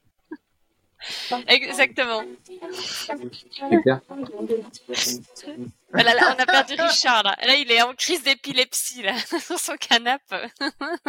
Mais non, mais et ça, et ça- non, non, ça c'est ma playlist. C'est la Ouais. playlist de mes enfants pour danser. Ah oui. J'ai des trucs de dingue, j'adore. Ouais. Mais je l'écoute en course. Oui, ben, J'ai ma playlist euh, je ultra violente je que cette je playlist. dégaine, Ouais. que je. Mais je te l'avais envoyé. Je te l'avais envoyé pendant la Race Cross Belgium parce que Clémence m'écrit en PLS et Euh, elle pas me dit j'écoute. Iron Maiden. Oui, Iron Maiden, Et lui-. Oui. Et je lui ai dit, Clémence, c'est pas assez violent pour toi. Euh. Quand, quand, quand tu attaques vraiment dans ces trucs-là, il faut, il faut vraiment ressentir la musique avec de la haine. Donc je lui ai envoyé ma playlist et celle-là, je la dégaine quand j'arrive à avoir le switch entre la playlist des enfants et Amy Lovato sur dans le film, euh, dans le dessin animé Ballerina. Et là, je switch sur la mienne. Donc j'enchaîne et- Demi Lovato et ma playlist. Et là, J'invoque également l'esprit de Benjamin Lacoste pour les passages techniques. Et après, c'est parti. Moi, j'ai quand même chanté euh, Britney Spears euh, dans le mur, euh, dans Oh. le, euh, je Ouais. sais plus dans quel mur en pavé. Je l'ai quand Ouais. même abordé en hurlant euh, Britney Spears, mais bon, I'm a baby girl. J'adore. J'adore. oui, oui. Mais Ça, en, en fait, en fait, tu vois, je crois que tout le monde doit trouver sa technique. Bon, moi, j'écoute, Ouais. pas du tout de musique ni de podcast, ce truc comme ça. Mais je reprends un exemple que j'avais fait qui m'avait bien aidé. Euh, quand j'avais fait euh, la diagonale des fous à l'époque, donc en Wow. trail, j'avais demandé à des proches, mes parents, etc., de m'écrire en fait des petits mots, tu vois, chacun, mais que je ne lisais pas avant. Et en fait, je m'étais dit, à chaque fois que j'ai un moment difficile, eh ben, je vais lire un petit mot. Tu Ah, chouette. Et je me souviens, dans un des moments difficiles, un des premiers, c'était après le, en montant le col du Taibit, et je me souviens, c'était euh, un mot de mon père. Donc euh, voilà, il m'avait, ben, ça m'avait touché, ça m'avait remonté. Donc chacun doit trouver en fait une petite bouée de sauvetage comme ça. Ça peut être la musique, ça peut être autre, Mais oui. mais c'est important. Du coup, Ouais. t'as chialé à chaque C'est pour ça. Et... Ah bah quasiment. Putain, ouais. ouais. Ouais. non Mais c'est sûr. on est, Ouais, on est tellement à fleur de peau Ouais. Bah que oui. de faire un truc comme ça, t'es obligé de te mettre dans un inconfort total, en fait, en lisant ton petit, euh, ton petit mot. Ah ouais. Ah c'est ouais. sûr. Donc euh, petite astuce quoi. Mais pour revenir à, bah, finalement au fond de notre débat du jour, c'est comment échapper au mimétisme euh, de la société, comment échapper au formatage culturel, comment échapper au mimétisme des réseaux sociaux et trouver, creuser sa propre voie, creuser son propre sillon et faire sa course et être soi au lieu de vouloir ressembler à quelqu'un ou de vouloir ressembler, sa- se, comment dire, se s'identifier à un groupe pour avoir la sensation de faire partie d'un groupe mais être soi. Oh. Et en tant qu'humain, c'est la chose la plus C'est difficile. difficile, j'allais dire, il faut. Je suis désolé, je pète Non, non, l'ambiance. mais je pense que pour faire ce que tu dis, c'est euh, c'est hyper important, mais c'est dur parce que pour arriver à ce niveau de confiance en soi, savoir pourquoi tu es là et que tu le fais uniquement pour toi et pas pour ressembler à quelqu'un, il faut un sacré bagage euh, interne et psychologique en soi qui doit déjà être très solide pour ne pas, euh, euh, si tu veux, su- succomber au chant des sirènes euh, d'Instagram euh, qui te dit d'être comme ci, comme ça ou de faire ça ou ça. Et euh, en fait, tu dois être très, finalement, très sûr de toi ou, enfin, je sais pas, comment- je sais pas comment m'expliquer. Je suis désolée. Ou, Ou être Enfin, il faut déjà avoir une certaine maturité. Voilà, il faut déjà avoir une maturité euh, sportive, Ouais. émotionnelle, intellectuelle pour dire, bah non, je fais ça pour cette raison-là et j'ai pas besoin de coller à cette image-là. Je sais pas. enfin. Bah, Clémence, en plus, toi, sur Instagram, tu t'en sors très très bien parce que je pense que tu es la seule cycliste de Instagram qui ne fait pas des selfies sur Zwift avec la brassière en gros. Ah non. Et je... Et visiblement, quand t'es quand, t'es cyc- cycliste sur Zwift et femme, tu ouvres le maillot et pareil dans l'école Euh, et non. tu fais bien voir la vie, la, tu fais bien voir la brassière. Bah et toi, justement, visiblement, là, tu ne fais pas là ça. on peut retomber sur le, le, le débat principal qui était les femmes et le vélo et euh, le féminisme et l'intégration des femmes. J'ai pas l'impression que les filles qui font ça, elles se revendiquent féministes et veulent promouvoir le vélo féminin, mais pour moi, quand tu commences, entre guillemets, je mets de nouveau des gros guillemets, à te déshabiller, à faire une photo que tu rends publique, en fait, tu n'es pas du tout dans le concept féministe ou de, dé- de, de, de défense de la femme sur le vélo. Tu, tu redeviens finalement euh, juste quelque chose à regarder pour, euh, pour les autres. Enfin, pour Mm. les hommes en théorie. Euh, et en fait, là, tu finalement, en fait, qu'est-ce que tu fais? Tu, te- tu, ne euh, tu ne sors pas de ce jeu-là, tu rentres la tête la première dedans. Je pense. euh, après, euh, chacun s'habille comme il veut. Enfin, je, je veux pas. Il n'y a pas de normes vestimentaires, mais je trouve que quand même qu'on s'est fort digéré. Je vois ce que tu veux dire, hein, la brassière ouverte et tout, et la photo en, contre-plongée là. Euh, mais euh, que- quelle image tu donnes quand tu fais ça? Tu défends pas le cyclisme féminin? Tu, tu donnes juste une image à regarder à des gars qui vont s'en foutre de ce que tu as fait, de la façon que tu as fait. Ils vont juste te regarder. Tu fais du Tinder. Euh, tu fais du ouais peut-être oui. Euh, mais mais enfin moi j'aime pas du tout. D'ailleurs moi je fais très peu de selfies. Enfin Instagram je, je, je fais très peu de selfies. Il y a pas beaucoup de photos de moi je pense. Euh, parce que je c'est pas ça qui est important ce qui est important c'est pas ma tête. Ce qui est important c'est euh, c'est ce que j'ai peut-être envie de partager sur une expérience c'est les paysages euh, que j'ai vus ou la difficulté comment je les ai contournés et euh, et, voilà. Et puis j'a- j'adore discuter avec les gens qui viennent me demander des petits conseils à mon un humble niveau. J'a- j'adore euh, discuter avec des gens. Euh, mais mais, mais c'est tout. C'est pas je fais pas ça pour montrer mon visage ou, ou quelque partie de mon corps. Enfin euh, moi c'est c'est impensable de, Mm. de me déshabiller pour avoir quoi d'ailleurs. Enfin rien enfin voilà C'est- Après, ta tête désintégrée après euh, la TC1, honnêtement, on, on veut la voir. hein. si tu veux la voir mais ça tu l'auras à mon avis Ah bah, ça va mais ça Et- je de toute façon oui. Et celui qui montre le plus ses cuisses de, de nous quatre, c'est Guillaume. Hein, Euh, parce qu'il a quand même des sacrées belles cuisses. hein. ah oui ah, mais Guillaume, de toute façon, Ga- Guillaume, il est gaulé de la mort, de toute façon. Mais grave. il est Le gars, il il est a, sec il a, la, il a, il a Mais- la carte de France sur, euh, Ouais. sur les cuisses. ah putain c'est Ouais. c'est bien dit ça ouais c'est vrai que les veines elles sont pas mal hein. Ouais, ouais. Ouais, Enfin, t'as la chaudière, quoi. Ouais mais ça, c'est parce qu'il n'y a, pas- il y a, il y a pas de Nutella, quoi, tu vois. Il y a Bah, pas de franch- Alors, euh, je vais, te redire la même chose que tu m'as dit il y a trois semaines quand je t'ai annoncé que j'avais fait un aller-retour pour aller bouffer au McDo. Euh, donc, pour rappel, j'avais eu l'idée euh, lumineuse, j'habite à Chartres, et j'avais eu l'idée lumineuse d'aller bouffer au McDo à Évreux, donc il y a 70 kilomètres, 75. Et euh, bah, je suis parti de la maison, je suis allé bouffer au McDo et je suis rentré. Donc, ouais, 75-80, donc ça me faisait 160. Et voilà, et Guillaume, je raconte ça à Guillaume pour le, le faire un petit peu couiner des dents. Et il me dit, bah, si t'es aligné avec tes valeurs, c'est l'essentiel. Et oui, je le suis. Bah voilà. Donc, euh, je suis parfaitement heureux Bah, bien de cette manière-là. Mm. Mais après, évidemment, faut pas faire ça tous les jours. Et il y Ouais. avait l'argument massif euh, des 6 heures de vélo pour éliminer mes deux barquettes de frites.